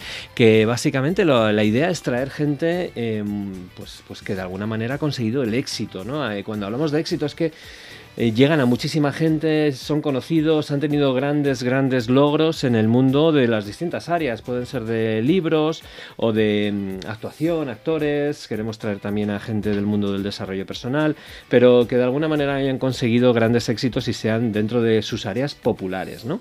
Y bueno, pues Curro, Curro, yo le conozco a Curro de hace ya algunos años, cuando lanzó su primer libro. Y bueno, el segundo de sus libros fue, fue tremendo. Ahí pegaste el petardazo. y empezaste a ser súper conocido y bestseller, bestseller en Amazon, en todas las librerías. Em, y bueno, pues ya este tu tercer libro. Sí, este ya es el cuarto. El cuarto, el cuarto libro. Wow, eh, curro. Y además eh, con novedades porque ahora ya estuviste un tiempo viviendo en Inglaterra y ahora te vienes a Madrid, ¿no? En Londres. Bueno, pues cuéntanos, háblanos de tu, de tu hijito, de no tengas miedo a nada. Bueno, pues este libro sale con la vocación de que el miedo ocupe cada vez menos espacio en nuestra vida. Desde mi punto de vista, el miedo nos paraliza demasiado, nos quita la energía, nos quita la vitalidad y además nos roba los sueños y además nos roba la salud. Por lo tanto, hay gente que piensa que tenemos que tener miedo para poder eh, avanzar o conseguir los sueños, pero yo creo que podemos conseguir los sueños con tranquilidad. Y ese mensaje es muy importante en este libro, que protejamos nuestra paz interior incluso cuando hay tiempos de mucho caos exterior como hay ahora mismo. Y el miedo, eh, para ti, eh, ¿qué es el miedo? Porque el miedo definirlo es muy complicado y le estás dedicando un libro a que no tengamos miedo a nada. Pero ¿cómo definiría Curro Cañete el miedo? Yo tengo momentos de miedo, pero es muy diferente tener momentos de miedo en los que puedes neutralizarlo a vivir con miedo estas personas que se levantan ya con miedo y que tienen miedo a que les echen del trabajo, a no llegar a fin de mes, a que su pareja les deje, a que a ponerse enfermos. Es decir, todos estos miedos psicológicos literalmente arruinan nuestra vida, nuestra vida. Y para mí el, el miedo es la falta de confianza, es la falta de fe es la falta de confianza en uno mismo y la falta de confianza en el proceso de la vida. Cuando tú confías en ti y en el proceso de la vida, entonces no tienes miedo y el viaje empieza a ser agradable. Claro, pero el problema es eh, cuando estamos, como tú dices, viviendo en situación de caos, ¿no? La sociedad estamos, independientemente del COVID, de lo que hemos vivido estos dos últimos años, que ha sido una película de terror prácticamente, eh, además de eso, pues la vida es, tremenda, ¿no? Estamos continuamente en conflicto, conflicto interno, conflicto externo, con las relaciones, con nosotros mismos, con las enfermedades. Mm. Eh, es, muy difícil no tener miedo y sobre todo no caer en, en lo que sería el miedo extremo, que ya estaríamos estaríamos hablando de ansiedades, de, ataques de pánico y, de terror, ¿no? Y, eso, eso bloquea y paraliza, ¿no? ¿Cómo, ¿Cómo podemos hacer, Curro, según tu experiencia y según lo que tú nos transmites en el libro? ¿Qué, qué podemos hacer? Lo primero conozco muy bien ese miedo porque yo he caído en ese miedo. Yo he tenido ataques de ansiedad eh, muy serios, eh, por algunos me han tenido que hospitalizar, por lo tanto sé muy bien lo que es eso y sé muy bien, por eso entiendo muy bien a los lectores que me escriben continuamente, entiendo su sufrimiento, entiendo el dolor y también entiendo que se puede salir de ahí.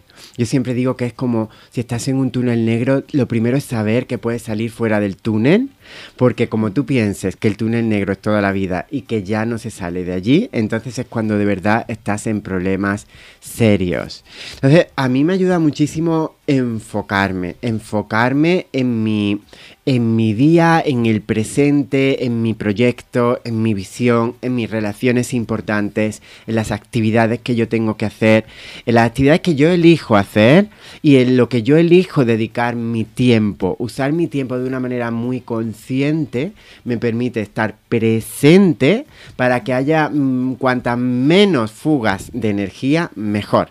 Realmente hacernos dueños de nuestra energía es hacernos poderosos. Entonces, si permitimos que lo de fuera, que las noticias, que la pandemia, que lo primero que se le ocurre a alguien con quien nos cruzamos nos quite nuestra energía, nos robe nuestra fuerza, entonces estamos en una posición de debilidad. Y yo enseño a justo lo contrario, a que seamos más fuertes y más poderosos. Una parte que he visto eh, ojeando tu web y que veo que en tus redes sociales, que también te sigo, le das bastante importancia es al mindfulness, que le acabas de comentar, el estar presente. Y me ha llamado mucho la atención que tú tienes un, una, un propio, una propia, digamos, un propio audio de meditación hecho para ti. ¿Nos puedes contar? Porque ya sé yo que, que lo pueden descargar, lo pueden comprar mm, mm. tus seguidores, pero eh, contarme un poco en qué consiste, porque me resulta muy curioso. Yo he seguido meditaciones guiadas y tal, pero crearte tú una propia para, para hacértela a ti mismo me resulta muy curioso. Cuéntame un poco cómo, puede ser más o menos, sin que me desveles a lo mejor el corazón. Es, además un capítulo del libro. La pongo escrita para el que quiera grabársela con un audio y no quiera tener que ir a mi web. Se la pueden grabar con su propia voz.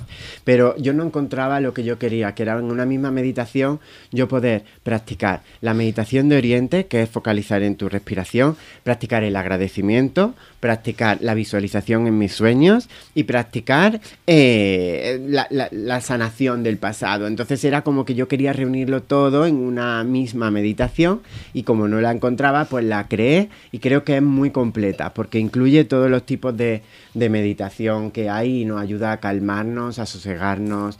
La meditación guiada es una herramienta muy buena para la gente pero también tienen que saber que la he hecho y estar de acuerdo con, porque claro, si tú escuchas una meditación guiada de una persona eh, budista, pues entonces eh, van a llegar esas ideas a tu subconsciente. Entonces es importante primero estar de acuerdo con lo que dice la meditación, por eso yo la pongo por escrita, para que primero se la lean y si ya quieren, pues yo los puedo guiar con mi voz. Pues vamos, fenomenal que sepan que existe ese capítulo, porque yo, por ejemplo, no sabía que estaba dentro del libro y, oye, eso le da un plus más todavía al libro. Sí, señor, sí. Me encanta, me encanta además que eh, además estos libros tengan cosas extras, que no sea simplemente el libro sin más, sino que detrás de los autores, además, eh, lo bueno es que estoy observando un, un montón de autores que no se quedan en el libro, sino que salen fuera, salen a la calle, son visibles y, además ofrecen no solamente lo que es el libro, sino la posibilidad de conocerles a través de seminarios, a través de charlas, a través de mm. cursos.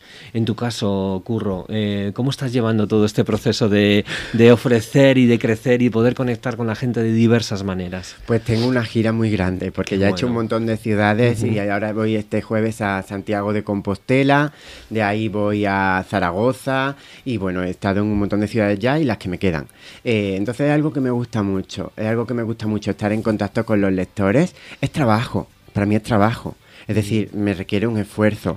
Es importante saber eso porque yo tengo que ausentarme de Madrid, de mis amigos, de mi familia, eh, pero el esfuerzo se ve realmente recompensado porque mm, siento que ayuda mucho que yo haga eso. Como yo decía ayer, el día que yo sienta que lo que yo hago no está ayudando, el día que yo no reciba mensajes porque ayudo con mis libros, ese día dejaré de escribir. Y si yo, yo no voy a, Zaragoza por, por pasearme, yo voy porque va a ayudar a a alguien. Si eso no, no ayuda a nadie, me quedo en mi casa. Si un día no va nadie a la charla, pero si puedo ayudar, si puedo ayudar de esa manera, también lo voy a disfrutar. Yo lo disfruto cuando soy consciente de que estoy ayudando. Para mí es muy importante ser consciente de eso para disfrutarlo. No, he visto, eh, ahora que has hablado de la gente, yo creo que, que la palabra que te define más es eh, la ayuda, ¿no? Porque eh, lo he visto en redes que, que ofreces siempre la ayuda y que es, vamos, tu, tu razón de ser, ayuda a miedo son en el tándem, ¿no? ¿Qué notas de la gente? ¿Qué, qué es, que, ¿En qué necesita sobre todo la gente ayuda hoy en día? La gente necesita paz interior. Interior. Por eso la paz interior de las personas está presente en todas las páginas de este libro, porque realmente hay muchísimo caos y realmente eso nos puede desquiciar por completo. Y te puede llevar a un, a un callejón sin salida, ese caos. Entonces necesitan claridad de idea. Yo creo que la claridad es poder. Yo siempre digo, ¿qué es lo que quieres? Porque yo te voy a apoyar en lo que quieres, aunque te hayan dicho que no es posible. Y a veces piensan que es imposible algo tan sencillo como, como tener una relación amorosa, porque han tenido dos o tres que no han salido bien. o, o- o estudiar un máster. O, eh, no sé, reconciliarse con, con un amigo. Todas esas cosas son perfectamente posibles. Es posible que nosotros hagamos realidad nuestros deseos. Porque cuando la vida pone dentro de ti un deseo es porque la vida tiene los recursos para que tú lo hagas realidad. Pero claro, alcanzar esta fe en que los vas a hacer realidad es lo que es complicado. Cuando tú alcanzas la confianza en tus sueños es cuando te mueves hacia, hacia tus sueños. Y aunque haya una pequeña caída, vas a decir esto es una pequeña caída. Pero yo no cuestiono mi sueño. Porque si cuestiono mi sueño estoy cuestionando la vida. Y si la vida ha puesto este sueño es porque yo puedo hacerlo realidad siempre y cuando mantenga mi foco. O sea, que realmente, digamos, que, que tu ayuda es, eh, es coaching puro y duro, lo, que, lo que ofreces, porque además eres coach y, Sí. y has ejercido de ello o sigues ejerciendo. Si Sí. no me equivoco, muy estás como muy enfocado en tu, en tu faceta divulgadora y el coaching lo tienes para casos muy excepcionales, que me ha llamado a mí la atención también ver eso, pero que me parece muy bien, porque tú ahora tienes muy clara tu, tu meta, tu objetivo, y, y la otra parte la tienes más eh, para casos excepcionales que realmente quieran una ayuda específica tuya, ¿no? Sí, hago sesiones, pero hago, hago muy poquitas. eh, se nutren mis libros con esas sesiones y también me gusta ese contacto de tú a tú con una persona. Siempre he tenido claro que mi propósito principal son los libros. Entonces los libros tienen una... No es porque yo quiera trabajar menos, es que si ahora estoy con una gira, el libro me está pidiendo más. Y si el libro me pide más, pues yo le doy más al libro. Claro. Entonces, eh, pero, pero siempre he mantenido las sesiones y me gusta mantenerlas porque me gusta el contacto directo con una persona. Creo que puedo ayudar mucho ahí también. Claro que sí. Cuéntanos, eh, eh, Curro, eh, lo que se pueda contar, ¿vale? Hasta donde podamos llegar. Eh, ¿Cuál ha sido tu, tu viaje, ¿no? Tu viaje del héroe, ese viaje que... Porque para poder llegar a este, este mundo de claridad, de paz, de foco, de todas estas cosas que estás diciendo, eh, de alguna manera es importante haber pasado también por el infierno, ¿no? Entonces, eh, me gustaría que, que nos contases eh, de dónde viene Curro, ¿Cuál fue el detonador de decir voy a seguir este camino y este es el propósito de mi vida, ¿no? Ayudar a las personas a través de los libros y a través de el coaching, etcétera. Puedes contarnos lo que nos puedas contar. Claro que sí. Eh, yo era muy feliz hasta la edad de 5 años.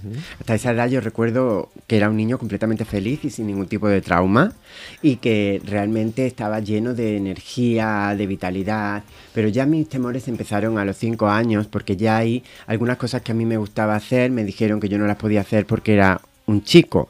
Entonces, por ejemplo, a mí me gustaba jugar a la goma con mis amigas y eso ya me dijeron que eso estaba prohibido para mí. Entonces yo tenía que jugar a escondidas y cuando veía a alguien que conocía por la otra punta, pues mi amiga y yo salíamos corriendo como alma que lleva el diablo. Por lo tanto, eso para un niño ya empieza a traumatizarle, ya que yo creía que estaba haciendo algo malo. Y lo gracioso es que luego empecé a hacer CrossFit eh, 30 años después y tíos cuadrados como armarios jugando a la goma en el CrossFit. Amigo, Entonces, fíjate cómo es de paradójica la vida. Tienen unas no. gomas ahí y se ponen a jugar, lo mismo que yo hacía cuando ahí empezaron mis traumas.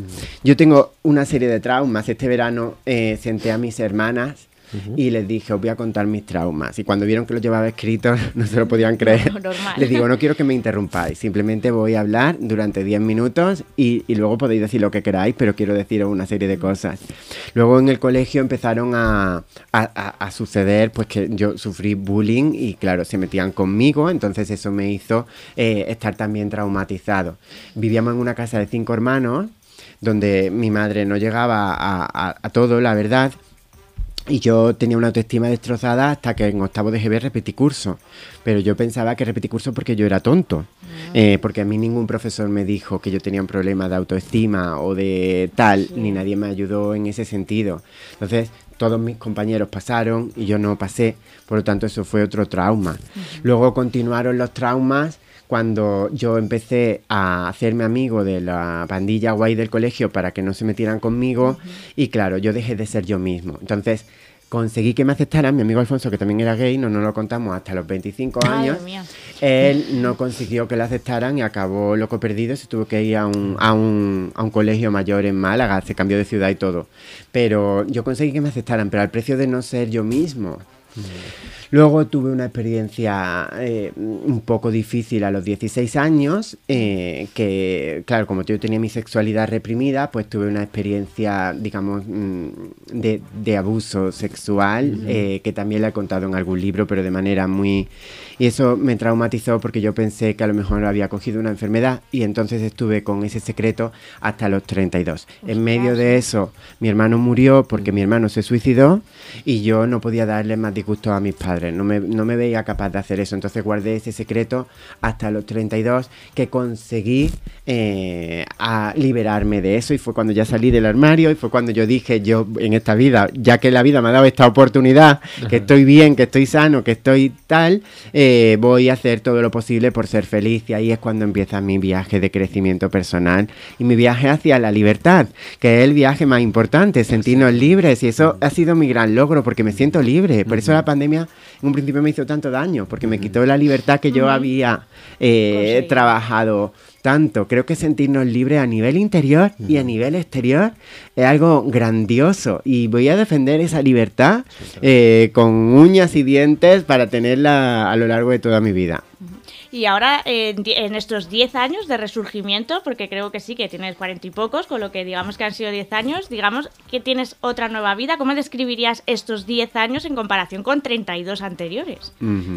Muchísimo mejores, muchísimo mejores. Ha sido un continuo de felicidad hasta que llegó la pandemia que me volví a caer y caí en, lo que yo llamo caos tenebroso. Después de tres meses de pandemia porque yo estuve 100 días solo en Madrid y en fin, eso me tuve que enfrentar a otros nuevos retos, perdí mis buenos hábitos, ahora soy todavía más consciente de mis necesidades. Le digo a la gente, ¿qué es lo que tú necesitas para mantener tu salud física y mental? ¿Qué es lo que tú necesitas? Eso, protégelo y yo tengo muy claro cuáles son mis necesidades. Y yo ya me había confiado, me había creído que había llegado a no sé qué altar, me había creído que yo ya estaba en un lugar donde no podía pasarme nada malo y ahí fue cuando volví a descender en lo que es la pandemia. Entonces eso ha sido un baño de humildad también, de decir, yo no estoy a salvo de nada, tengo que seguir cuidando de mí y lo mismo que yo enseño, soy el primero que tengo que aplicarlo y lo tengo que aplicar todos los días de mi vida. Ya lo he aceptado. No sé si es porque tengo una mente traumatizada o porque todos tenemos que hacerlo o porque... Pero entiendo muy bien a muchos lectores, hay una serie de gente que tenemos que hacer este trabajo diario. Si un día no lo haces, no pasa nada, pero entonces hazlo al día siguiente otra vez. Claro. Qué bueno, qué bueno. Oye, eh, pues ahora que nos has contado precisamente tu, tu historia, tu camino del héroe, eh, en estos en estos 10 años, entiendo, es cuando has escrito estos, mm. estos libros, ¿no? Mm. Eh, ¿Estos libros guardan algún tipo de, hilo conductor o son cada uno independientes? Eh, ¿Cuál es el proceso de desde el primer libro hasta este último que has ido haciendo? O sea, ¿han ido surgiendo así? Cuéntanos un poco. Sí, yo entre otras cosas tengo tan claro que este es mi propósito de vida porque yo siempre tengo un montón de ideas de libros, o sea, no podría pasarme eso del folio en blanco. Yo me siento un día y me sale aquí esta mesa llena de ideas y mi, editora la vuelvo completamente loca y, salen de mí como, como, como ah, de una manera incontenible. Al contrario, luego tengo que reducir un montón de páginas. Sí que es todo una continuación. Es todo, pero no sé, no hay por qué leerlo en orden. Es eh, un viaje hacia más amor y más fe. Es un viaje hacia más amor y más fe, porque eso es lo que sana. Da igual que sea un psiquiatra, da igual que sea un psicólogo, da igual que sea eh, quien sea. Si tú logras que la persona tenga más fe, entonces también puede lograrlo un sacerdote, un budista o quien sea. Eh, si tú logras que la persona tenga más fe en sí misma y en la vida, esa persona inmediatamente está sanando porque ya tiene esperanza. Y ya cuando tú tienes esperanza hay movilidad hacia adelante. Entonces cada vez creo que yo tengo más fe y más eh, amor y por eso puedo ayudar cada vez más. Las vivencias que yo voy aprendiendo son las que van en mis libros. Ahora en este libro está toda la experiencia de Londres, que han sido 13 meses allí. Y eso es también lo que hace mis libros especiales. Que son experiencias muy personales. Muy personales. Y ya, eh, como tienes, como dices, que te sale a borbotones, ¿no? Todas las experiencias, ¿ya estás pensando en un siguiente? Sí, ya tengo varios, pero no sé muy bien todavía cuál de ellos será el que me decida. Sí que estoy sintiendo las ganas de irme a la India. Uy. Entonces, eh, creo que la India va a estar... Yo quiero que cada libro sea muy especial, porque es mi legado. No quiero escribir un libro si no es especial. Entonces, no tengo prisa y, creo que la India va a estar en medio y los yogis van a estar en medio de... Creo que hay por allí mucha sabiduría que la quiero conocer de primera mano, aunque ya la haya leído mucho, eh, quiero, quiero experimentarlo. ¿Y tú ya es que puede haber un resurgimiento de curro todavía ahí en la India? Porque digamos que es como allí vas a volver a seguramente a dar la vuelta a todo lo que estos 10 años estás aprendiendo. Entonces, ¿crees que va a haber un renacimiento de curro si va a la India? Es que fíjate que uno de los capítulos se llama Renacer y yo creo creo que estamos en continuo renacimiento. Entonces, cuando uno de mis tatuajes pone infinito, porque yo creo que para la conciencia no hay nada, no hay finito. Entonces siempre vamos a poder seguir creciendo, siempre vamos, es como puertas nuevas que se van abriendo y entonces en este viaje siempre podemos descubrir cosas nuevas. Yo tengo mucha fe en, la vida y en el proceso de la vida. A mí la vida es la que me guía. Entonces, si a mí me dice la vida, mm, me, me siento impulsado a través de mi sabiduría interior a ir a Londres, voy a Londres y si me dice que vaya a la India, voy a la India, porque sé que lo mejor que puedo hacer es colaborar con mi propio destino. Qué bonito. Esa, última frase me ha encantado. Totalmente. Además, el, el, mundo, y estoy totalmente de acuerdo con Curro, creo que todos los días renacemos, todos los días es una oportunidad para volver a, desarrollarnos, con lo cual, y para mí eso es el desarrollo personal. Eh, no sé si os acordáis de la película de, del, ¿cómo se llama de este?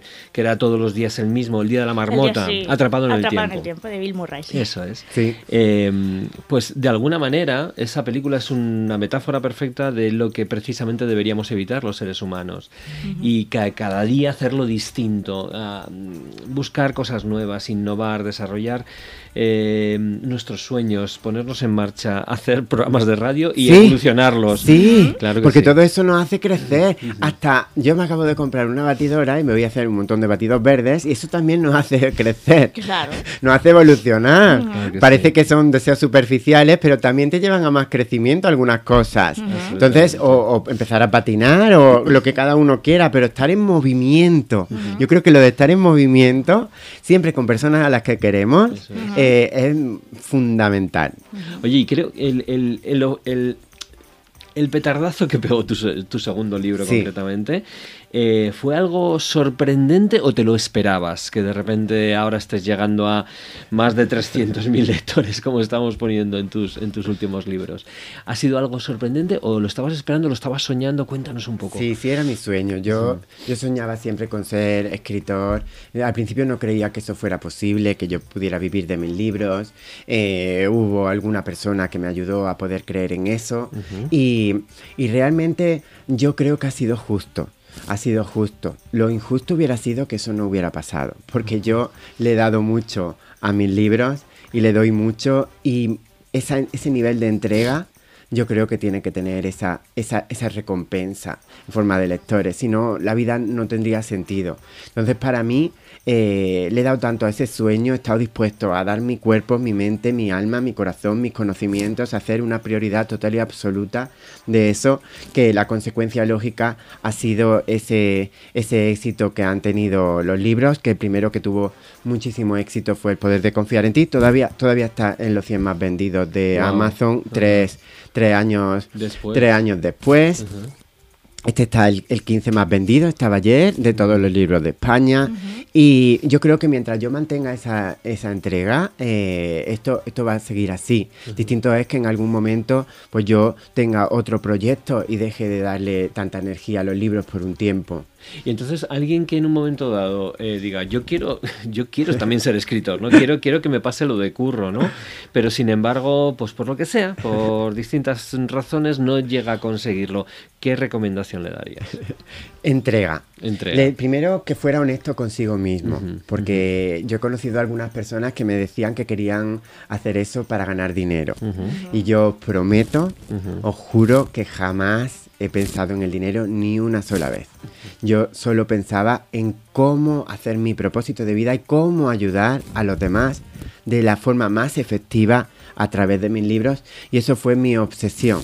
Es decir, si me hubieran dicho, tú no vas a ganar nada de dinero, pero vas a, conseguirlo, hubiera dicho que sí, igualmente. Y lo mejor de tener dinero es no tener que pensar en el dinero porque realmente yo no soy de gustos de gustos caros, pero no tener que pensar en el dinero te, te- te facilita no tener que llevar la energía a eso. Entonces, el ejercicio de honestidad, Enrique, solo pueden hacerlo sobre sí mismos, porque yo nunca voy a poder saber cuál es su motivación real, pero si su motivación real es que ese es su propósito, y eso solo lo puede saber él o ella, entonces le diría que se enfoque, que ponga el foco allí, que ponga el foco, que confíe y que persista. Claro, ¿quién, quién, quién persiste 10 años? Pues alguien que de verdad es su propósito. si no, claro. ¿cómo va a persistir 10 años? No tires la toalla, ¿no? No tirar la toalla, no tirar la toalla. Además, cada libro les va a dar unas alegrías diferentes. ¿Y algún consejo para, porque a ver, eh, todos, todos los libros le darán alegrías, eh, en la consecución de su propósito van a tener que luchar con muchas subidas y bajadas. ¿Qué consejos darías para que, a pesar de que siga siendo su propósito, a pesar de que saben que lo quieren con todas sus ganas, venga ese momento que les dé el bajón, que les dé la caída, que les dé la bofetada a la realidad que no se esperaban? Yo siempre digo que mientras el sueño esté vivo dentro de ellos, mientras yo tenga un sueño vivo dentro de mí, voy a seguir enfocándome en ese sueño. Distinto es que el sueño se transforme. Ajá. Cuando yo ya no tenía el sueño de seguir viviendo en Londres y mi sueño era volver a vivir a Madrid, ahí ya me vine para acá. Pero mientras estaba ese sueño vivo, yo seguía allí pese a las dificultades. Entonces, independientemente de a dónde te lleve el sueño, ese es el camino de los sueños, porque si se extingue ese sueño es porque ha aparecido otro sueño. A lo mejor hay otro sueño, el que ahora es más importante para ti. Entonces ese es para mí el camino de los sueños y un camino de una vida con sentido. Ir avanzando en el camino de nuestros sueños disfrutando de lo que tenemos ahora. Un libro que te vende 300 ejemplares, un libro que te vende 2.000, un libro que te vende 10 10.000 y un libro que te vende 200.000 disfrutar en cada de lo que la vida te está dando. Disfrutar y ser agradecido por lo que la vida te está dando mientras sigue avanzando hacia ese sueño. Mm, O sea, que volvemos a, al aquí y ahora, ¿no? Que, que hablabas al principio. El aquí ahora es muy importante para no volvernos locos. Sí, sí. Sí, pero proyectar en sí está muy bien, proyectando sabiendo que estoy haciendo, que estoy proyectando. Eso. Claro, claro. que soy consciente, pero la, la realidad es que lo único que tenemos es el aquí ahora, con lo cual cuando nos metemos en el futuro pensando en lo peor que puede pasar, Claro. que sepamos que estamos proyectando y que estamos siendo agoreros, ¿vale? Y a partir de ahí decidir si quiero seguir siendo agorero o si es mejor tener un punto más, eh, pues, optimista, más optimista. una visión. Eso lo dice Will Smith muy bien. Dice, eh, saber lo que vas a construir y luego centrarte en el siguiente ladrillo, en poner el siguiente ladrillo lo mejor que puedas. Hacer hoy lo que te toca hoy. Esa es tu parte del trabajo. Pero también sabe a dónde vas, porque si no somos como pollos sin cabeza, que no sabemos el aquí y el ahora sin saber a dónde vas, no nos guía ni nos permite construir una vida con sentido. Así es. Pues hablando de Will Smith, que es Sí. celebrity, también muy Sí, sí.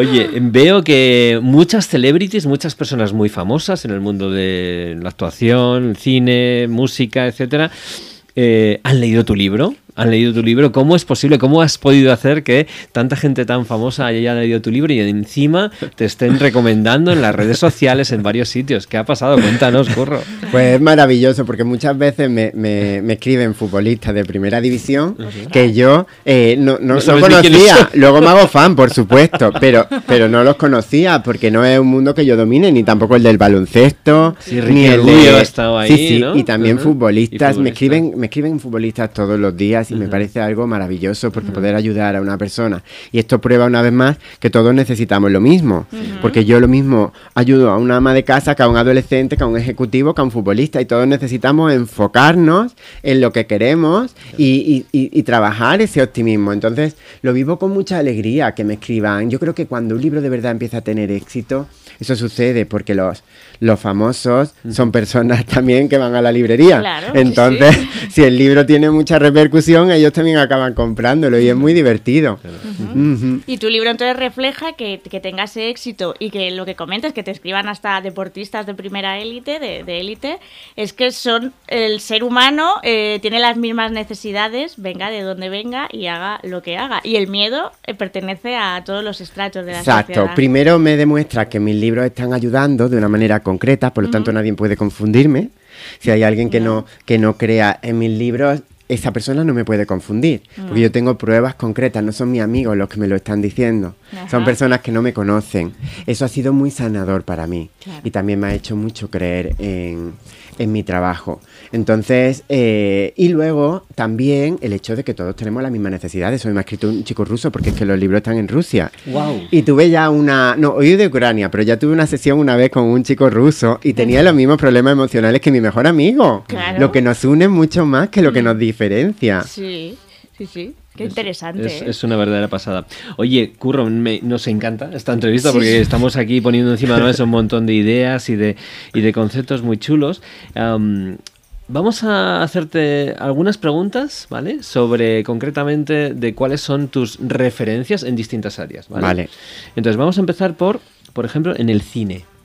¿Quiénes son tus referencias en el mundo del cine? Actores, actrices, películas. La saga de Star Wars me gusta mucho porque tiene mucho crecimiento personal. También Harry Potter y J.K. Rowling.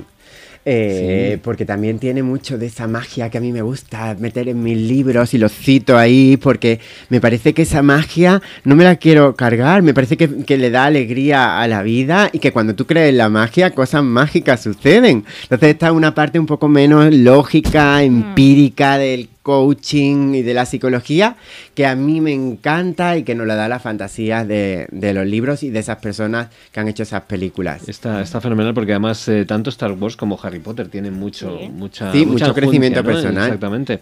En cuanto a música, por ejemplo, en el mundo de la música, ¿quién te inspira? quién, a quién admiras? Hay un autor eh, que me gusta muchísimo que se llama Thomas Bergersen y este es el que yo siempre suelo usar para meditar y para mis paseos de gratitud y cuando quiero conectarme conmigo mismo porque es música sin letra pero es bueno de verdad el tío y, me gusta mucho. Mm, me encanta también. El mundo de los deportes, ¿quién te inspira en el mundo deportista? Aparte de Rafa Nadal que está súper... Rafa Nadal, por ejemplo, imagínate Rafa Nadal. Eh, me inspiran mucho los deportistas Creo que tienen un foco y una entrega y un... Entonces, bueno, pues podríamos nombrar a Ricky Rubio o a Ferran, mm. Ferran Torres, que es un jugador del Barcelona que tiene 21 años y me parece una pasada. Qué bueno. Em, vamos a ver alguien que para ti haya supuesto eh, una gran inspiración y que haya dejado un legado en la humanidad. Estoy hablando, por ejemplo, de, no sé, una Madre Teresa, por ejemplo, ¿no? Por ponerte Teresa de Calcuta alguien que tú veas como, wow, esta persona ha hecho un legado para la humanidad. Jesucristo, ¿no? por ejemplo. La que lió Jesucristo, que todavía sigue siendo el más popular de todos. Y además hay muchísimos mensajes. Yo he aprendido parte del inglés, he estudiado la, Biblia en inglés. Y tengo un montón de mensajes subrayados. Me encantan las enseñanzas que podemos sacar de las sabidurías milenarias. Qué bueno. Y ya por último, alguien como tú, es decir, ¿qué autores, tanto mujeres como hombres, que hayan tenido un impacto positivo en ti? Pues muchos. Eh, uno de ellos podría ser Hermann Hesse. En todos mis libros hay muchas citas de Hermann Hesse. Por ejemplo, podemos decir una cita de Hermann Hesse que puse aquí al principio del libro y dice... Lo que me hacía bien era avanzar en mi interior, la creciente confianza en mis propios sueños y también la conciencia creciente del poder que llevaba en mí mismo. Entonces, eh, siempre lo cito y siempre lo citaré. Era el autor preferido de mi hermano, a mí me encanta y lo citaré. En todos los libros que leáis va a haber citas de Hermann Hesse. Qué bonito. Me encanta. Bueno, y ya para terminar, em, ¿qué viene del el futuro Curro Cañete, aparte de lo que hemos dicho de la India y tal y cual? ¿Qué, qué ideas tienes de, de futuro de Mm, mm, los próximos años para Curro? Un matrimonio, un matrimonio. Sí, Qué yo creo que sí. Bueno, interesante. matrimonio entre comillas. No sé si será matrimonio, eso dependerá también de la otra persona. Ajá. Pero, pero sí, creo que por ahí familia, matrimonio va, Para va por ahí. sentar la cabeza. No, sí, lo que decían los padres, de ya va Sí, a sentar sí. la cabeza al niño. También un perro a lo mejor y Ah, a lo bueno. mejor algo, algo más. Ya iremos viendo, pero sí, por ahí va. Pues Ah, mira, muchísima felicidad, Sí. eh, Curro. De verdad, un Y placer. enhorabuena por lo que estáis haciendo, porque estáis haciendo una labor interesantísima y siempre les recomiendo a la gente darte. Y me gusta mucho, confío mucho en vosotros y en vuestro trabajo. Me parece que es muy bueno y que estáis haciendo un coaching extraordinario y enseñando a futuros coach mu- de una manera muy seria y muy buena. Confío completamente en vosotros. Nada, gracias eh, por tus palabras, Muchísimas Curro. Y nosotros agradecidos a ti por tenerte, porque nos hayas hablado de, de tu niño, de tu, de tu libro. Gracias. Y te deseamos lo mejor para ese viaje a la India y, y esa familia nueva y todo. ¿vale? Vale. No Pues tengamos miedo a nada, No. eh, Curro, Curro Cañete. Muchísimas gracias por estar Muchas gracias. Hasta pronto. Y nada, con esto, Enrique, pues terminaríamos ya el programa, que ha Sí. estado bastante interesante, cargado de un montón de perlas de noticias. Hemos conocido a Nuria, por fin, han puesto cara a Nuria, que nos ha contado unos planes súper chulos, a Paz, a Curro. Sí. Y nada, y, y ya hemos llenado de unas poquitas estrellas más este, bueno, este bueno, universo. vamos a estar flotando en un universo Sí, sí. con las estrellas. Venga, un Venga, abrazo, un hasta la a próxima todos, semana. Hasta luego. Adiós.